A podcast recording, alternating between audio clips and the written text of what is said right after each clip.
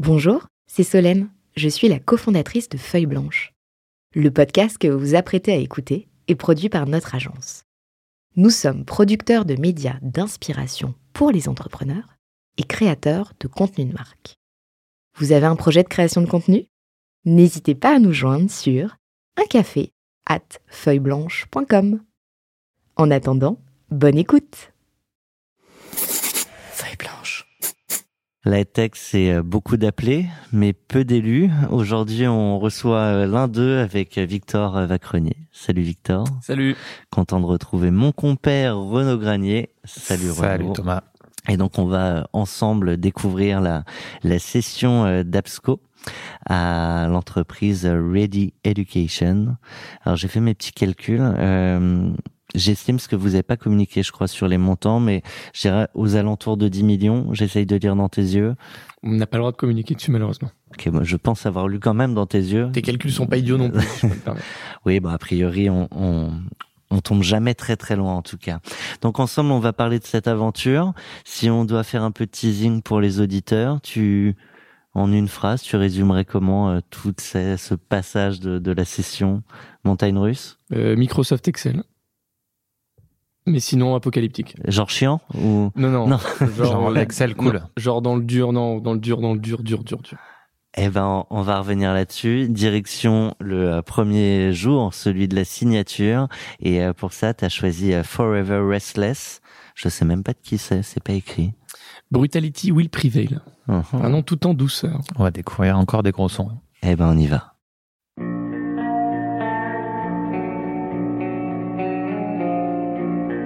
J'aime bien, je découvre des entrepreneurs parfois et je découvre surtout beaucoup, beaucoup, beaucoup de, de super sons. Moi j'adore, c'est pas ultra gay, mais c'est un truc que j'écoute 30 fois par jour. Et donc pourquoi ce choix? Parce que ce jour-là n'était pas ultra gay? Non, c'est par rapport au titre, Forever Restless. C'est en gros toujours sans repos, sans répit quoi. Et euh, parce qu'on allait un peu la chercher au forceps euh, cette, euh, cette session. Et au-delà du fait que c'est un de mes groupes préférés. Donc euh, voilà.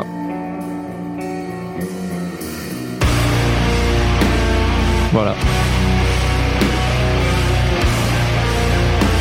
on peut parler dessus. Hein. Je, je, je, nous imprègne un peu de l'ambiance. Non, mais c'est que j'aime tellement la chanson. Mais non, non, effectivement, notre session, euh, notre session a été assez difficile et vraiment le titre de cette chanson, euh, le titre de cette chanson, je trouve, euh, représente bien l'état d'esprit qu'on avait ce jour-là avec mon associé, qui est de se dire.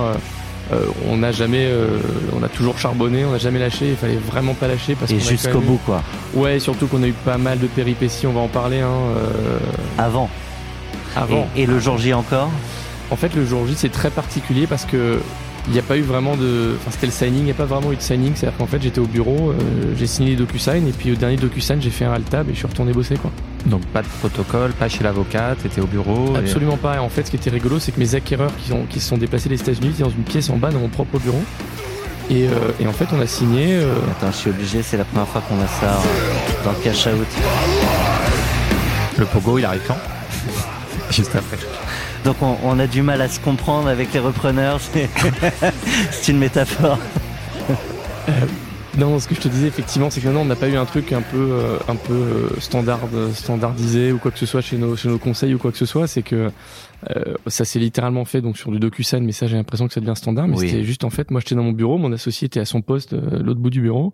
Nos acquéreurs, et je crois même que je te dis des bêtises, nos acquéreurs n'étaient pas au bureau, ils étaient à Paris et ils nous avaient dit euh, on va pas venir au bureau tant qu'on n'a pas signé parce qu'on veut pas venir voir vos équipes donc c'est pas officiel. Effectivement, ça me revient. Et tu vois le simple fait que ça soit un peu un peu flou cette journée pour moi te montre qu'en fait en soi, c'était un non-événement, quoi. Pas que c'était un truc qu'on attendait ou qu'on pensait que c'était un ou que c'était juste attendu. C'est juste que le truc a tellement été difficile, on était tellement au bout du rouleau. Je crois que j'avais dormi trois heures la veille. En fait, le closing devait avoir lieu, enfin le signing devait avoir eu lieu la veille. Et donc avec mon associé, on était au bureau. Et euh, là, pour le coup, on avait prévu, on avait acheté un peu de trucs à picoler, machin, juste tous les deux. Le truc ne s'est pas fait. On a on, dû on attendre. Va, tu nous racontes pas le Ouais. pourquoi. On va, non, non, je te on raconte pas le pourquoi. Non, non, bien sûr. Mais, mais je te raconte le, le jour du closing Ouais. le jour du signing, encore une fois, pardon. La veille, on était au bureau et en fait, on est resté jusqu'à 3h30, 4h du matin parce qu'on attendait une supposée signature qui est jamais venue. Donc, on a dormi 2-3 heures, on est arrivé, on était éclaté. Tout ça en sachant que nos acquéreurs étaient à Paris. Et donc, même pas on se voit. On... non, non, non, euh, euh, non, non, on les avait vus la- l'avant-veille, juste une sorte de pré-dîner. Et en fait, ce jour-là, effectivement, on signe tous les DocuSign, nos avocats disent bon les gars, c'est bon, on attend les fonds, puis il y aura deux trois paplards à signer. Et en fait, on n'avait qu'une seule envie que mon associé, c'était de dormir, mais du coup, les acquéreurs, qui sont maintenant nos partenaires, euh, ils étaient à Paris, ils nous ont dit venez, on va dîner. Et eux, ils étaient chauds les ballons, quoi. Et eux, ils étaient chauds les ballons. Et, euh, et donc, du coup, euh, on, on a, on a dû aller dîner avec eux, mon associé et moi, mais on était livides, dans le sens, euh, on avait vraiment. Fatigué, quoi. Ouais. Je, je me souviens qu'après le dîner, les mecs étaient là vraiment bouillants. Oh, on a envie d'aller boire, machin. Et qu'avec mon associé, le seul truc qu'on a trouvé pour les renvoyer chez eux, c'est qu'au bar, donc on, on essaie de leur faire boire à peu près tous les alcools possibles. On se rend compte qu'ils tiennent bien. Et à un moment, on dit au bar, est-ce que t'as pas genre un truc bien sale, genre une prune Dans le sens, Ah. euh, les Américains, ils ont jamais bu ça de leur vie. quoi. Une Et prune, une absinthe Ouais, pour, euh, pour exactement. les finir. Et donc le mec nous a sorti une prune qui avait genre 10 ou 12 ans d'âge. Et là, je peux vous dire qu'en 15 minutes, tout le monde était couché. Ils ont dit, ah, on va prendre un Uber. C'est ça, vas-y, prends un Uber. ouais, alors, attention, on était ultra contents de les voir. Hein. Je suis pas en train de me moquer d'eux. Mais, euh, mais en fait, on avait juste qu'une envie, c'était de dormir. quoi. Oui, t'avais pas envie de faire la fête ce On soir-là. avait envie de dormir et, euh, et on était ravagés de fatigue. Donc voilà, ma journée de closing, c'est littéralement euh, deux heures devant DocuSign et puis un, un, un, un alt tab, euh, enfin changement d'écran pour repasser sur Excel euh, et puis j'ai continué ma journée normalement. Donc ça, c'était le signing. On peut euh, peut-être rappeler la différence entre Ouais. le signing et le closing. Et, euh, Alors tel que moi je les appelle, encore une fois, je voudrais pas que les puristes me tombent dessus à bras raccourcis, mais euh, le signing était, euh, on a signé à peu près l'ensemble des documents, les CERFA, les ordres de mouvement, etc. Et d'ici à ce qu'on reçoive euh, l'ensemble des fonds et qu'on constate, moi je vous le dis avec mes mots, hein, je suis pas un expert, d'ici à ce qu'on re- reçoive l'ensemble des fonds et des quelques documents annexes qui étaient encore attendus, on a fait le closing qui en fait reconnaît la, une sorte d'officialisation d'un point de vue juridique, j'ai envie de le dire, j'ai envie de dire, Et de ça, ta session. Quelques semaines après. Ah ouais, ça s'est passé plusieurs semaines après parce qu'on a encore eu des galères avec nos VC. Ok. Parce que le, le, le, le vrai jour J, finalement, c'est peut-être plus le closing où il y a aussi le transfert des fonds. Bon, Alors pas dans mon, anodin, cas, hein. dans mon cas, aucun des deux était le jour J, mais dans mon cas, le jour J aurait dû être le signing puisque les Américains avaient fait le déplacement à Paris. Le closing était, dans notre cas à nous, était plutôt euh, perçu comme une sorte de formalité parce que les mecs étaient repartis aux US ou au Canada parce que c'est une boîte canadienne. Où là, c'était juste un document qui a circulé pour dire c'est bon, tout le monde a reçu les fonds, on n'en parle plus. Donc nous, l'événement un peu fondateur de ou le gros événement aurait dû être ce signing. En tout cas, moi, je l'appelle un signing. Et en fait, c'était un non-événement parce que bah, on était ravagés vous étiez même pas ensemble. On était même pas ensemble. D'un point de vue charge mentale, on était au bout du rouleau. euh, Pas de cérémonial. Il euh, y a rien eu. J'ai même pas bu un coup. On en reparlera après euh, sur le. le, le- La le- célébration. On n'a pas célébré en fait. J'ai toujours pas célébré. Ah Et bon, alors que je- Ouais, je- Tu, Oh. fais quoi ce soir du coup? j'ai de l'Excel, mec. Comme tous les Sympa. soirs. Comme tous les soirs, minus. hein. Et, et il l'a pas dit, mais il fait qu'un événement entrepreneur euh, par an, Euh, donc ça peut être ce soir hein, quand même. Non, j'ai déjà fait. C'est la semaine dernière. C'était le Galion. Et Ah, je suis obligé de rester sympa. fidèle au C'est sympa, Galion. mais tu as bien raison. Sinon, Agathe et Margot vont elles aussi me tomber dessus. Elles me font très très peur physiquement. On se book 2023, euh, 2023 du coup. Elles ont un énorme ascendant psychologique sur moi. Mais voilà, blague à part, on n'a absolument pas fêté cette session. On est Et- très heureux de l'avoir fait. hein. Et donc ce, ce dîner, c'était l'avant-veille. En fait, on a fait un dîner, le, on a signé le mercredi. Euh, on a signé le mercredi. Les Américains étant arrivés à Paris le, le week-end, ils ont dit à lundi, venez, on va quand même boire un petit coup. Normalement, à ce stade, tout, tout- c'est bon, mais venez, Donc on va arrivent le lundi, Ça arrive le lundi. On va se faire un petit dîner. vous on- deviez signer le mardi. on, devait signer le mardi. C'est peut-être à cause de la prune que vous avez pas pu signer. Mais non, la prune, c'est le mercredi. C'est qu'on a signé. D'accord. Non, non, le lundi, ça s'est très bien passé, mais, mais on, on y reviendra aussi. On a eu le dîner, je l'ai passé la moitié dehors parce que mes VC m'envoyaient des textos et voulaient m'appeler alors qu'ils savaient que pour me mettre un coup de pression. On a dû signer le lendemain, ça s'est pas fait. On part du bureau à 4 heures, on arrive le mercredi et je crois qu'on a signé, il devait être, je sais pas, 14, 15 heures, un truc comme ça pour que les US soient debout, quoi. Et voilà, et le soir, on, là, on est allé officiellement avec euh, le CEO et deux, trois, euh, euh, deux, trois C-level, comme ils les appellent, de l'acquéreur. Là, on est allé dîner euh, et boire des coups après. Mais encore une fois, le seul truc que j'avais envie de faire, c'était de dormir. Et mon associé, c'était pareil. Le mec était livide, quoi. C'était ca- on était deux Casper les fantômes en train de se balader. C'était vraiment rigolo, quoi. J'ai failli m'endormir dans les toilettes en empissé. Enfin, c'est dramatique. T'aurais pu euh, mettre Zombie de euh, Cranberries, ça Mhm. Ouais. Ça aurait marché aussi. Ça aurait complètement marché. J'aurais même pu dans le clip. On fait un gros flashback. Allons-y. Donc là, gros flashback, les débuts de l'aventure, Slayer. le choix de l'éducation. Ouais. euh, la chanson s'appelle South of Heaven, euh, qui est une, un peu de l'argot pour dire l'enfer. En anglais. C'était l'état euh, de l'éducation avant, avant que l'entreprise débarque. Non, non, non, non, j'ai pas cette prétention, ça serait ultra imbu de ma personne de dire ça. Mais par contre, c'était plutôt le, le choix de, de partir d'une fintech qui était en hyper croissance. J'étais chez N26, Ouais. j'étais tout premier salarié de la boîte. Pardon, ça m'enjaille à chaque fois. C'est le- plutôt le, le choix de se dire de partir d'une startup en hyper croissance N26 où littéralement, je- tu vois, si j'étais resté, si on avait voulu de moi, j'aurais probablement fait une carrière sympa, et de me dire je rentre en France, que j'étais à Berlin, et je lance une boîte dans l'éducation. Et là, c'est un peu la réaction des gens, quoi. Et justement, pourquoi? Quels ont été les événements qui ont fait que euh, bah, t'as sauté le pas? Et ben en fait, c'est un, c'est un constat euh, perso. C'est un constat perso. J'ai fait une. euh, Pardon, je me suis arrêté de parler. Before you see the light, you must die. Euh, Qu'est-ce qui m'a fait le constat, excuse-moi Renaud C'est qu'en fait, j'ai fait une école d'ingénieur euh, informatique et après j'ai fait un master à, à l'ESCP Europe. Et vous allez comprendre pourquoi je mentionne le nom de l'école. hein. Euh, et en fait, dans les deux cas, je me suis rendu compte qu'ils étaient un peu à la rue en numérique. On dit pas digital, on dit numérique dans l'éducation. Et, euh, et surtout, euh, donc ça c'était au départ un peu une réflexion perso de me dire c'est marrant quand même, école d'ingé informatique, il y a que des ingés, il y a que des devs. Et puis pas des petites écoles quoi, de province. Hein, voilà. Et, écoles. et ensuite du coup SCP Business School, c'est pour ça que je les mentionne. Il y a tu de très bonnes écoles en province. Ouais, Tout à fait. c'est SCP Business School, tu vois. Mais, mais tous avec les mêmes problèmes a priori. Tous avec les mêmes problèmes. Tu vois, je me suis dit très grande école, ils sont censés avoir les moyens de leurs ambitions. Et, et vraiment, par contre, ce qui a été l'élément déclencheur, euh, pour te répondre, pardon Renaud, c'est quand je suis parti de N26, donc une grosse fintech, hyper croissance, le- la définition de la scale-up, c'est que je me suis dit, euh, j'étais ultra impressionné de voir une industrie, en l'occurrence, c'était la, la finance, où le, le digital ou le numérique, hein, je m'en fous du terme à la limite, avait autant de potentiel de développement. C'est un truc qui m'avait ultra impressionné quand on- j'avais rejoint Bon, la pour le boîte. coup, M26, croissance, euh, Ouais. deux voire trois chiffres. euh, Ouais, ouais. plus. Moi, quand je les avais rejoints, ça s'appelait Pépayeur. On était une carte prépayée pour les ados. On a pivoté pour devenir, enfin, on, pardon, je dis ça parce que j'y étais, mais euh, ils ont pivoté pour devenir N26. Et à l'époque, quand tu montais une banque mobile, les gens, première question, c'est, ah, où est-ce que je dépose mes chèques? Espèce de guignol. Enfin, personne n'y croyait. Aujourd'hui, vous allumez la télé, ING Direct, Boursorama, etc., etc. Et donc, en fait, en partant de, de N26, je me suis dit, qu'il n'y a pas une industrie où le, numérique, le digital, il a un potentiel de développement aussi important? Moi, c'était le drive que j'avais.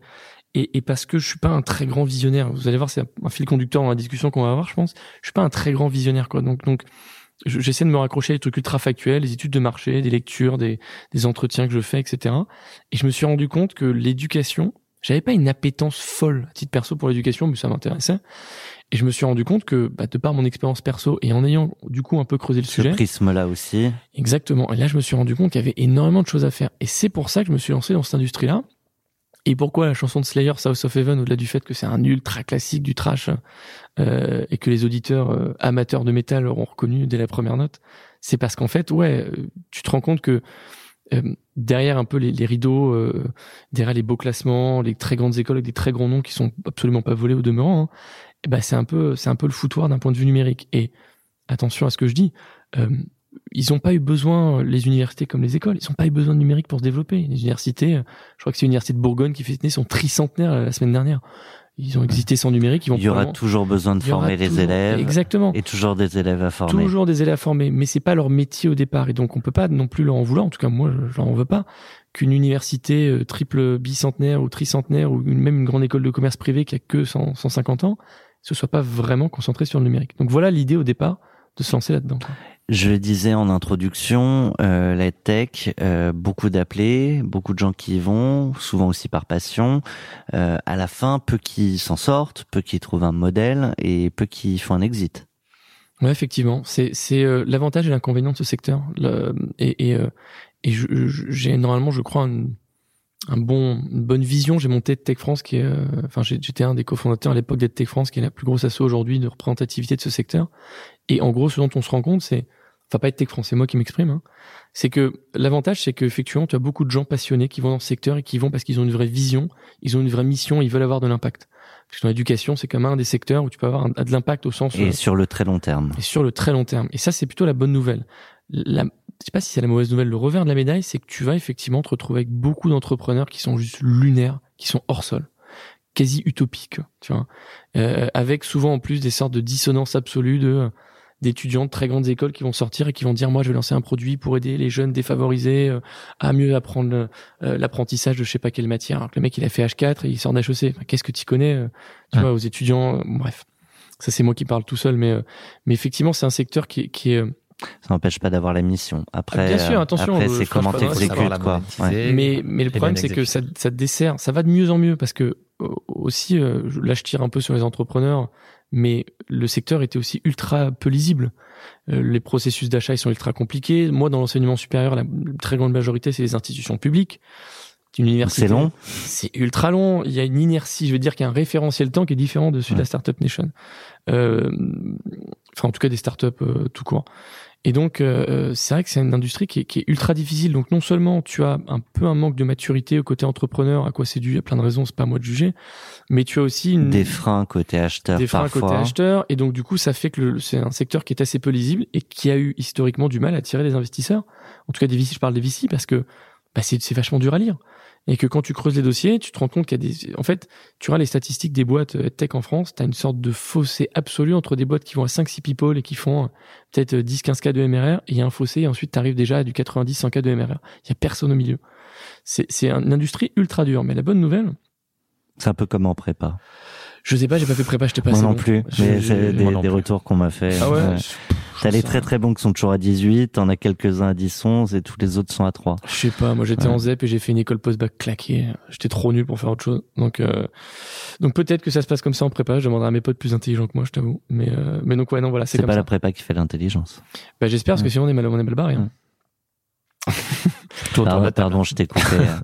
Mais donc oui, euh, tu parlais de la grande majorité à euh, quelques quinzaines de cas de MRR ça, et les autres qui sont à Et qui atteignent du les coup, 100 c'est un marché qui est hyper fractionné, euh, où tu as beaucoup de petits acteurs et très peu de gros. C'est exactement ça. C'est exactement ça. C'est un marché très fractionné, beaucoup de petits acteurs qui euh, et qui bah du coup quand ils vont aller démarcher l'ensemble des, des prospects, il y en a pas non plus des millions. Ils sont déjà pris, il y a une concurrence. C'est déjà- quoi les gros du, euh, du secteur, du coup, euh, les deux, trois gros? Alors, sans rentrer dans un niveau de détail qui va vous barber, hein, les, tu peux, les techs, tu peux la mettre en, en K-12, c'est-à-dire primaire et secondaire, enseignement supérieur et formation pro. Ok. Formation pro, vous connaissez normalement tous Ouais. Open Classroom. Ouais. Euh, vous avez entendu parler, des, 40. voilà, vous avez entendu parler des euh, 360 Learning, Corp Academy qui a existé. C'est c'est là où il y a le, le plus de, de, de marché parce que vous adressez dans une partie non négligeable, une part non négligeable, pardon, les entreprises. Mm. Donc là, il n'y a pas de sujet. Dans le K-12, là, c'est un marché qui est ultra dur parce que, enfin, je vais le faire dans l'autre sens, pardon. Forme pro, on vient d'en parler. Ouais. Enseignement supérieur, tu t'adresses C'est là où t'étais. si tu es en B2B, c'est là où j'étais, on s'adresse à des établissements. Donc mes clients, c'est à la fois du privé, école de commerce, ingénieur, donc euh, les noms qui parlent, école polytechnique, euh, HEC Paris, Sciences Po, et les universités, où là, bah, tu vas retrouver des universités du territoire, université de Pau, euh, Pays de la Dour, université de Perpignan, université de Poitiers. Dans ce secteur-là, c'est un secteur qui commence vraiment à bien se structurer, qui fonctionne bien parce que Avec des de- centres décisionnels aussi. Exactement, Ouais. ils, ils prennent des décisions, ils ont beaucoup plus d'autonomie sur la gestion de leur budget. Je rentre pas dans un détail parce que vraiment Ouais. on va endormir tout le monde. La gestion Mhm. des budgets, des contrats Attends, quinquennaux des bouge universités. Ah ouais, South of Heaven de, Ah, ça réveille. de fort mon gars. Ça réveille. Ouais ouais mais voilà. Donc ça l'enseignement supérieur ça se structure bien, beaucoup d'appelés, peu d'élus c'est sûr parce que bah, la liste des établissements en France on n'a pas 150 000 établissements et les universités je vous rappelle que ça coûte 500 balles par an, ce qui est une très bonne chose. On a un modèle exceptionnel mais du coup leur budget c'est pas Harvard où tu vas payer 80 000 dollars l'année. Et du coup, si on continue d'avancer dans le secteur euh, et continue d'avancer dans le brouillard, littéralement, là, on arrive au bout du truc, c'est dans le K-12. K-12, qui est la, le primaire secondaire. Et là, c'est ultra dur parce que autant euh, université, école de commerce sont capables de prendre des décisions. Euh, une école de, les écoles primaires, je crois que ça dépend des collectifs, ça, ça dépend des villes, les lycées ou les collèges dépendent des, des Des régions.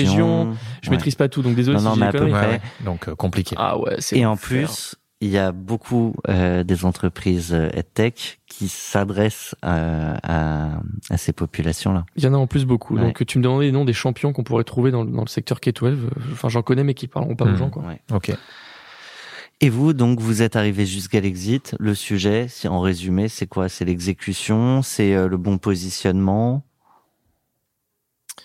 Le sujet, euh, Qu'est-ce que vous proposiez exactement? Peut-être aussi, euh, on n'en a pas forcément parlé. C'est vrai. C'est vrai. vrai. C'est vrai. Alors déjà, bonjour, Victor Vacances. Oui. enchanté. Ah, tu es là, Victor Ah, Enchanté. Euh, Qu'est-ce qu'on proposait? On proposait une application mobile euh, en marque blanche à destination des établissements pour leurs étudiants, qui est en fait une sorte, nous on appelait le campus mobile. En gros, dans ton app en tant qu'étudiant, tu as ton planning, tes notes, le menu de ta cafette, les offres d'emploi, T'as tout. euh, les menus, voilà. Ouais. En fait, on essaie de La vie digitaliser. du campus. Quoi. Exactement, on essayait de mettre dans la poche de l'étudiant un peu sa vie de campus où historiquement c'était du paperboard, du casier, des écrans claqués au sol, répartis sur le campus et tous ces trucs un peu relous quoi. Et surtout parce que les étudiants, ils ont des logiques d'usage comme vous et moi, hein, mais oui, encore plus parce qu'ils sont plus jeunes. Ils utilisent leur smartphone toute leur vie, ils comprenaient pas qu'en passant le pas de l'établissement, on leur disent vous rangez vos smartphones, sortez vos cahiers. Ah, Taras, hein, tu parles. Non mais aujourd'hui tu prends un étudiant de 18-25 ans, il va te dire Taras tout de suite. Mhm. Donc voilà. Donc c'était un petit peu, euh, j'ai le droit de dire Taras. Tu peux le dire, Taras, si mais tu peux le dire pas plus de trois fois dans, dans le déjà dit deux podcast. Donc, du coup, il, il te reste un Il joker. me reste mon Joker Taras, du coup je viens de l'utiliser, j'ai le droit de le dire. Euh, donc voilà, ça c'était un peu notre, notre vision. Et euh, qu'est-ce qu'il y a, qu'est-ce qu'il y a Et du coup, c'est un argument pour les Il écoles d'avoir cette appli-là. euh, C'était un argument pour les écoles d'avoir cette appli euh, et parce que ça permettait d'augmenter un peu, tu vois, leur rayonnement, le, la, le- la valeur et le service qu'ils rendaient à leurs étudiants, quoi. Et qu'est-ce qui a fait qu'on arrive au bout C'est ça la question. Ouais, et comme ça, après, on va rentrer dans Ouais. le dur euh, des, des négos. Qu'est-ce qui a fait Ouais, on va s'éclater d'ailleurs. Euh, si les auditeurs ont Désolé, c'est douloureux. Ouais, euh, non, mais le, ouais. le dur, on, a- on va arriver dans le dur là. Qu'est-ce qui a fait qu'on est arrivé au bout? Euh, Si tu veux mon avis, c'est que j'ai juste embauché des gens qui étaient euh, meilleurs que moi et meilleurs que mon associé et qui ont été capables de mener la boîte au bout. Moi, je suis juste un entrepreneur. hein, J'ai pas mené la boîte au bout, quoi. Mais toi, Et- ton talent, ça a été de les acquérir et de les garder, ces talents-là. Si tu veux, mais mais on va dire que collectivement, le, ce qu'on a réussi à faire avec toute l'équipe, c'est qu'on a réussi en fait à, à être plutôt euh, bon sur la compréhension des besoins des étudiants comme des établissements, parce qu'on est on est du B 2 B 2 C. Parce que toi, ton- tu faisais payer à qui Aux établissements? On faisait payer aux établissements. Tu le faisais payer combien, ton appli? On fait payer, ça va dépendre. Une école de commerce va payer peut-être 10 euros par an par étudiant. Ok. Et donc, si elle a 5000 étudiants, elle va payer 50 000. Et une université, parce qu'on voulait pas que ce soit conditionné des budgets, vont payer 30 centimes par an par étudiant. Et l'étudiant la télécharge gratos. la télécharge, euh, c'est là mon, mon Institut catholique de Paris, mon HEC mobile, et c'est en marque blanche. Donc voilà comment on est arrivé au bout. Je pense qu'on a été bon euh, sur, ou les équipes ont été bonnes sur euh, comprendre les besoins de nos établissements, où est-ce qu'ils voulaient aller en termes de numérique, sachant qu'ils ils partaient pas ultra loin pour certains, et les besoins des étudiants bout de chaîne qu'utilisaient nos apps. Et ju- juste pour finir, est-ce que tu penses qu'une des clés du succès, ça a été la séparation des tâches entre toi et ton associé? Ah, complètement. Complètement, parce que j'avais une, une associée au tout début de la boîte qui est partie au bout de quatre mois. Sympa. Parce qu'on, en fait, non, mais euh, et à la limite, euh, pas de problème. Mais parce qu'en fait, on avait, on avait exactement le même profil. On était incapable de séparer qui faisait quoi. Et je vais vous expliquer par A plus B pourquoi elle est partie. Enfin, un des, des éléments déclencheurs, on reçoit une demande out of nowhere de Le Monde qui tombe sur nous euh, pour nous faire un article. Le Monde Campus. On est comme des oufs. En plus, moi, je suis un abonné Le Monde. J'en pouvais plus. Tu vois, j'ai appelé ma mère. J'ai dit, c'est maman, j'ai réussi dans la vie. Je vais mettre la daronne à l'abri. Je passe dans Le Monde. Tu vois. et euh, j'ai pas, je l'ai pas mis à l'abri. Spoiler. Maison au bord de la mer. Et, ouais, Mais ouais, t'étais bon. fier quand même. hein. J'étais fier. Et en fait, ce qui s'est passé, c'est qu'on s'est un peu pris le chou avec mon associé sur qui devait répondre parce qu'en fait, on avait le même poste. Ouais. On avait le même poste. Et donc, du coup, elle est partie et, et, euh, et arrivé à peu près au même moment, un pote d'enfance qui était, qui est rentré directeur technique, qui est probablement le meilleur mec en France sur ses, sur ses, sur son, ses stacks techno à lui. Et là, du coup, c'est très, très bon point, euh, Renaud. En fait, on ne fait absolument pas les mêmes choses. Et on sait qui fait quoi et on discute pas ce que fait l'autre. Ça m'empêche pas, moi, de négocier un peu parce que, voilà. Non, tu reportes, mais, euh, Mais- chacun mais a son exactement. périmètre. Et donc on sait qui fait quoi, on se fait confiance. En plus, on était potes d'enfance, donc du coup, euh, je pense que ça fait aussi partie de- des trucs qui nous ont permis d'aller au bout. C'est qu'on avait cette séparation euh, un peu entre l'Église et l'État, tu vois. On va L'Église citer peut-être le nom de ton associé pour lui faire un petit big up. Antoine Popino. Voilà. Envoyez-lui du love. Il a sa Et case dédiée. si on veut aller au bout et envoyer du love, eh ben, on enchaîne avec Childish Gambino, This is America. On écoute. T'es obligé de zouker là-dessus. Ouais, ça, ça commence là, autour de la table. Tu sens la patte folle ou pas? Moi, moi, sur la table, j'ai la patte folle. Là. C'est gentil en fait ça. C'est estival. euh, Faut écouter de tout. Allez, ultra sympa. Faut aller sympa, tu vas voir. Mais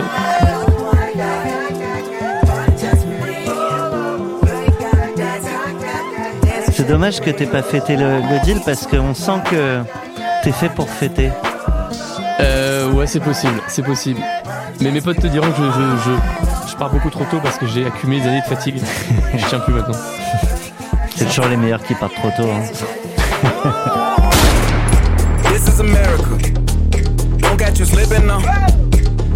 Le rôle de slipping la now. transition. Ouais, changement d'ambiance. Now. Transition parfaite.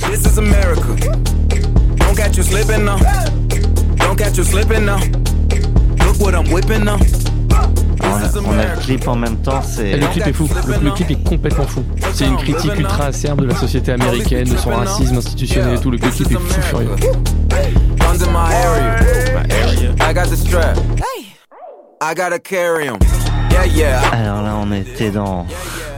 On a dit qu'on y allait hein, dans le dur. Ah là, on va rentrer Donc, dans le genre. euh. This is America. Bah, la rencontre avec mes repreneurs, c'est ça Ouais, alors même un peu avant, Même un peu euh, avant. du coup, euh, il y a eu d'autres propositions de rachat avant Ouais. ce repreneur. Exactement, ouais. En fait, il y a eu deux exits. La première a été complètement foirée euh, avec le même repreneur. Là, on est euh, mi-2019. On est été 2019 et je reçois en l'espace d'une semaine deux mails de deux repreneurs potentiels, les deux étant mes deux concurrents principaux, les deux plus gros du marché. Pas dans une mondiaux. optique de, de, de Mondiaux. session à ce moment-là. On n'est pas dans une optique de session, on n'est pas ouvert. euh, Non, on a notre MR qui fait sa croissance, euh, Pépère Albert. euh, on a mes VC qui sont plutôt sympas et avec qui ça se passe plutôt bien à ce moment-là. Et euh, non, non, mais c'est juste que voilà, d'un coup comme ça, euh, on reçoit les, dans la même semaine deux propositions de leur fonds de private equity du coup sur salut les mecs, euh, voilà, on est machin, on représente machin. Je pense que vous savez qui on est. euh, T'inquiète frère, je sais qui t'es. Et est-ce que ça vous dirait qu'on parle quoi? Et, euh, et c'est effectivement que ça, c'est l'été 2019. Et euh, on prend un banquier d'affaires, etc. On, on avance, on en reparlera tout à l'heure, je pense, mais on avance, on avance euh, avec un des deux repreneurs qu'on décide. On avance sur le projet qu'il nous proposait parce que l'autre le projet nous intéressait pas. Il nous disait en fait, on vous achète et on vire 40% de votre, euh, votre payroll. En fait, il voulait racheter le portefeuille du client. Ok. Oh. Et ça, ils le disent euh, par mail, noir sur blanc? Ouais, ouais, le 10 par mail. En Ah fait, ouais, bah, au départ, à l'américaine, quoi. À l'américaine, quoi. Euh, les deux, les deux étaient américains. Euh, et euh, donc le premier, on, on décide assez rapidement de pas trop avancer. On avance avec le deuxième, qui s'appelle Ready Education Day, hein, qui est notre acquéreur aujourd'hui. Ouais. On avance, octobre, novembre, décembre 2019. euh, Tout va bien. tout va bien. On commence déjà à avoir des prises de chou avec nos VC à ce moment-là, qui nous font signer une side letter parce qu'ils considèrent que le prix de vente est pas assez excitant pour eux, donc ils veulent override le pacte. Alors, ça veut dire quoi, ça, du coup euh, Ah, ça veut dire que, bah, en fait, quand tu lèves des fonds, tu signes un pacte d'associés mhm. qui dit bon bah voilà, euh, en, en cas d'événement de, je sais pas de session, voilà comment on va partager l'argent tes liquides prêts, ce que tu veux. Euh, alors par avance, désolé si je déconne parce que je suis pas un expert, mais je comprends un minima ce qui m'est arrivé. Et, euh, et ce que je co- comprends à l'époque, c'est que sur le prix de session qui est proposé par par la boîte, mes VC sont pas satisfaits. Donc, ce qui veut probablement dire qu'on vend pas assez cher. À la limite, ok, on a peut-être pas été assez bon dans l'exécution, fair enough. Mais donc, du coup, ils nous demandent de, ils veulent pas signer. euh, Alors, c'était pas la LOI parce que la LOI, il fallait pas qu'ils la signent, mais ils disent qu'ils le, bloqueront le deal si jamais on signe pas une side letter. Donc, en gros, un, document, un courrier d'une page qui dit voilà, euh, en fait, ce qui est écrit dans le pacte en termes de répartition des, euh, de l'argent qui sera touché, on s'en tamponne. On va euh, nous le répartir d'une autre façon parce que, en fait, on n'est pas content.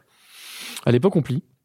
À l'époque, on plie, mais il y a un coup de génie de nos avocats, euh, euh, à qui je passe un gros big up d'ailleurs, une sorte de moine soldat, Guillaume Ledoux.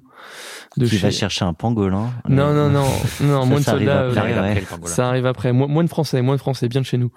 Euh, et qui en fait donc fait signer cette side letter, mais dit à l'époque, vous savez quoi les mecs, si jamais le deal y foire, au cas où cette side letter qu'on va faire signer à vos VC, on va lui mettre une, une limite temporelle. En gros, s'il se passe rien dans les 6 ou 8 prochains mois, elle est caduque. Quoi. Et c'est ce qui nous a sauvés parce que cet exit, en fait, elle a foiré. Cet exit, elle a foiré parce que on est donc la fin 2019, on attaque début 2020, on attaque l'audit. Là, on- je prends une marée, euh, c'est moi qui gère l'audit avec mon associé que sur la partie tech. Je prends une marée parce que du coup, les mecs rigolent pas du tout sur la Donc, partie toi, audit. tu gères toute la due deal euh, tech? Non, non, mon associé, pardon, le CTO. Ouais. euh, il gère toute la partie tech et moi, je gère tout le reste. Ok. Donc, euh, juridique, compta. Ouais, voilà, bien évidemment, avec les quelques associés que j'ai à droite à gauche, hein, Ouais. euh, enfin, avec les quelques partenaires, mes avocats me filent un coup de main quand c'est nécessaire, mon, donc, mon tout, banquier. tout sur une data room. Ouais, exactement. Franchement, je pense que c'est la meilleure période de ma life. Mais no joke. Enfin, moi, moi, j'ai- passion. Enfin, je faisais 14 heures par jour de, de data. Quand je prenais des Excel, je, je pissais du slide. Il y avait le banquier d'affaires qui me filait des bêtes de conseils, qui, à qui j'appelais à minuit, il me dit pas de problème, je suis dispo. Et je faisais ça 6 jours sur 7. Franchement, meilleure période de ma vie. Ok. Pas pour ma femme, enfin, qui était Ouais. ma meuf à l'époque, qui du coup, elle m'a épousé, c'est qu'elle m'aime probablement un petit peu, mais en tout cas, pire période pour ma meuf et mes potes à l'époque, Ouais. parce qu'ils m'ont juste pas vu. Mais moi, j'ai beaucoup aimé. T'étais dans un tunnel, tu savais ce que t'avais à faire. Bah tu, ouais, tu le faisais bien. J'étais dans le dur, mec. Moi, j'ai tunnel vision, en fait. Ouais, ouais. Exactement. pardon, fast forward, janvier, février, pardon, on fait le, on fait l'audit. Mars, on commence à négocier le SPA. On avance un petit peu sur le SPA. On commence à se dire, ça sent bon. On commence à discuter de date euh, potentielle de closing sur un, un début avril, je crois, 2020. Sauf que fin mars, euh, Covid, lockdown total en France. Euh, et je pense que vous vous souvenez toutes euh, à l'époque, euh, toutes et tous, pardon, à l'époque, on se disait ouais, non mais ils vont pas fermer le pays. Puis quand ils ont fermé le pays, non t'inquiète frère, dans trois semaines on va voir le pays, ils peuvent pas nous empêcher de sortir. Bah, mon gars, euh, Si, si. on est tous restés chez nous pendant deux mois, on a tous pris 5 kilos. Euh, et donc en plus le, le problème c'est que du coup à l'époque nous ce qu'on se dit, on reste en contact ultra régulier avec l'acquéreur. Donc, euh, à mi-chemin entre le Canada et les États-Unis, Ouais, eux. voilà. Moi, quand je parle acquéreur, Ouais. je parle le, le fonds de private equity Ok. qui est derrière. Donc, je- donc, quand je parle des Américains, je parle d'eux. Et, euh, et donc, euh, à l'époque, on se dit, non, vous inquiétez pas, ça va partir. Et donc, la crise Covid, c'est allé d'est en ouest. Donc, l'Asie, c'est arrivé en Europe. Et puis, ça arrive aux US. Et ce qui s'est passé, euh, première chose, un peu comme d'ailleurs tous les VC, euh, quelle que soit la région, ils ont tout de suite ralenti un peu toute l'activité levée M&A pour garder à flot toute leur participation qui, Mm. qui, qui était en galère. Et encore plus dans l'éducation aux US. Euh, un étudiant aux US, il paye 80 000 dollars sa scolarité. Donc euh, des étudiants qui arrêtent d'aller en cours aux US parce qu'ils ont besoin justement d'économiser de la thune et qui peuvent plus se permettre de faire des cours à distance ou qu'ils ont juste besoin d'aller trouver un job parce que bah, ils peuvent plus subvenir à leurs besoins, c'est de l'argent en moins qui rentre dans les caisses des business schools notamment aux US. Pour l'année d'après. Pour l'année d'après, exactement. Tout ça pour dire que ajouté à ce à ce côté sauvegarde de, leur participation, ils se sont pris aussi une deuxième un peu tarte dans la tronche euh, le fonds de PE qui est de dire euh, leur participation étant beaucoup beaucoup dans l'éducation. euh, Ils avaient, ils avaient une deuxième en- obligation de sauvegarde entre guillemets quoi. Donc le deal saute. Parce que ton MRR, il est validé pour l'année. euh, Exact- mais en exactement, t'as ouais. tout compris. Et donc le, le, le, le deal le deal saute. Et là aussi coup de génie de mon banquier d'affaires euh, Mathieu Daoufars, que je suis sûr que certaines des personnes qui écoutent le connaissent parce que au-delà d'une pointure, le mec est juste exceptionnel. Quelle boîte? Shamrock Ventures Ok. ou Shamrock Capital Partners. Il va me buter, je sais même pas. Ouais, ouais. Je crois que c'est Shamrock CP Shamrock. Capital. Ouais, Shamrock. Bon, Mathieu Daoufars, de toute façon, voilà, le, le patron. Et le mec a un peu un coup de génie où il me dit, donc là, on est avril 2020. Avril-mai 2020, on commence à comprendre pardon que le deal va sauter, les mecs commencent à être un de plus en plus distants, on commence, et puis Mathieu commence à me dire, il me prend par la main, il me dit, faut que je lise un truc, c'est comme quand tes parents te disent, c'est ton chat, mais il va pas rentrer ce soir, euh, bah, en fait il m'a fait pareil, il m'a dit, Victor, faut que tu fasses le deuil de ce deal, il va jamais arriver. Et donc, au-delà de, de, du, Déjà, parenthèse, vas-y. faire le, faire, pardon, faire le deuil euh, du deal dans la tête, c'est euh, tu t'étais pas mal avancé. euh, Ouais, c'était ultra dur Ouais. parce qu'en plus le moment, alors c'est pas le deuil du deal, c'est pas, c'est pas, pas tellement faire le, le deuil. Mathieu me dit, écoute là, le, le deal va pas se faire. Et lui, il était convaincu qu'il sera dans le futur. Il me dit là, il va pas se faire. J'ai rien pour baquer le fait que ça va se faire dans le futur. Et là, effectivement, le truc qui se passe, c'est non seulement tu t'étais euh, tu t'étais projeté quand t'arrives Mm. au SPA, que tes avocats disent bon, la issue list, enfin le, en gros la liste des points qu'on a à négocier, Là, on elle, est au bout du elle tunnel. est du pas, elle pas violente. Mm.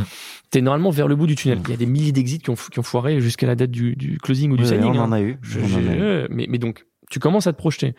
Tu commences à te projeter, t'en parles à ta femme ou à ton mec euh, ou à ta meuf, t'en parles un peu à tes parents, t'en parles à tes potes. Enfin bref, tu commences un peu à en parler, ne serait-ce que parce que t'as besoin d'un peu d'évacuer tout ça, quoi. Et donc là, non seulement ça, ça arrive, donc c'est un moment qui est assez dur. Euh, deuxième truc qui arrive, qui était très particulier dans mon cas, c'est Covid. C'est-à-dire que moi, j'allais au bureau, j'habitais à côté de mon bureau, il y avait personne au bureau. Et notre business, nous, il- les établissements, ils étaient fermés. Donc on n'avait rien à faire. J'ai des souvenirs de journées où je disais à ma, à ma copine, ouais, je vais au taf. J'arrivais, je regardais mon écran avec le verrouillage Windows. là. Tu lisais le monde en Ah non, non, ah non, non. je me déverrouillais même pas mon PC. En fait, je m'assoyais sur mon siège, j'avais ma clope électronique, là, machin, et je, je buvais de la flotte et je regardais mon écran pendant 6 heures. Mais vraiment pendant 6 heures. Parce qu'en plus, comme c'était Covid dans la rue, il se passait rien. On était encore en lockdown, enfin en, en couvre-feu.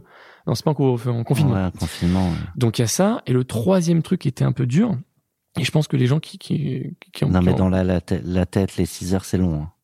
Ah ouais, mais, mais je, te, je, je, je- te jure que c'est vraiment, j'arrivais à 10 heures, je mettais de la musique dans mes écouteurs, je déverrouillais pas mon PC, quoi.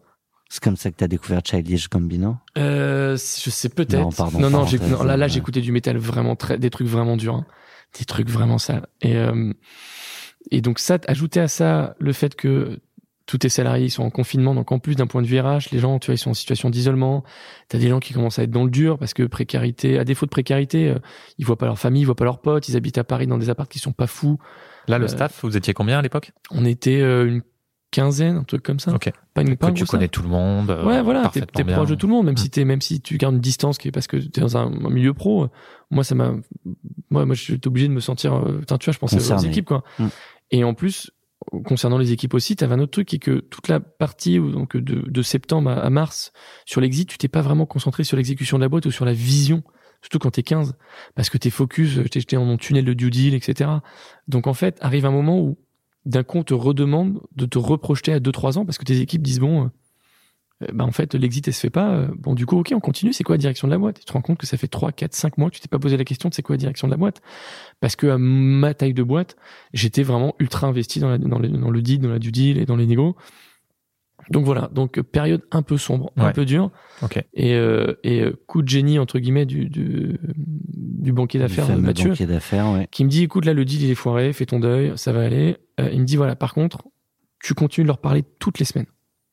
Et je dis ah Mathieu j'ai la flemme ça me fait mec dit toutes les semaines tu parles au CEO de la boîte toutes les semaines je veux rien savoir. Et donc de quasi pendant un Et, an euh, tu dis quoi?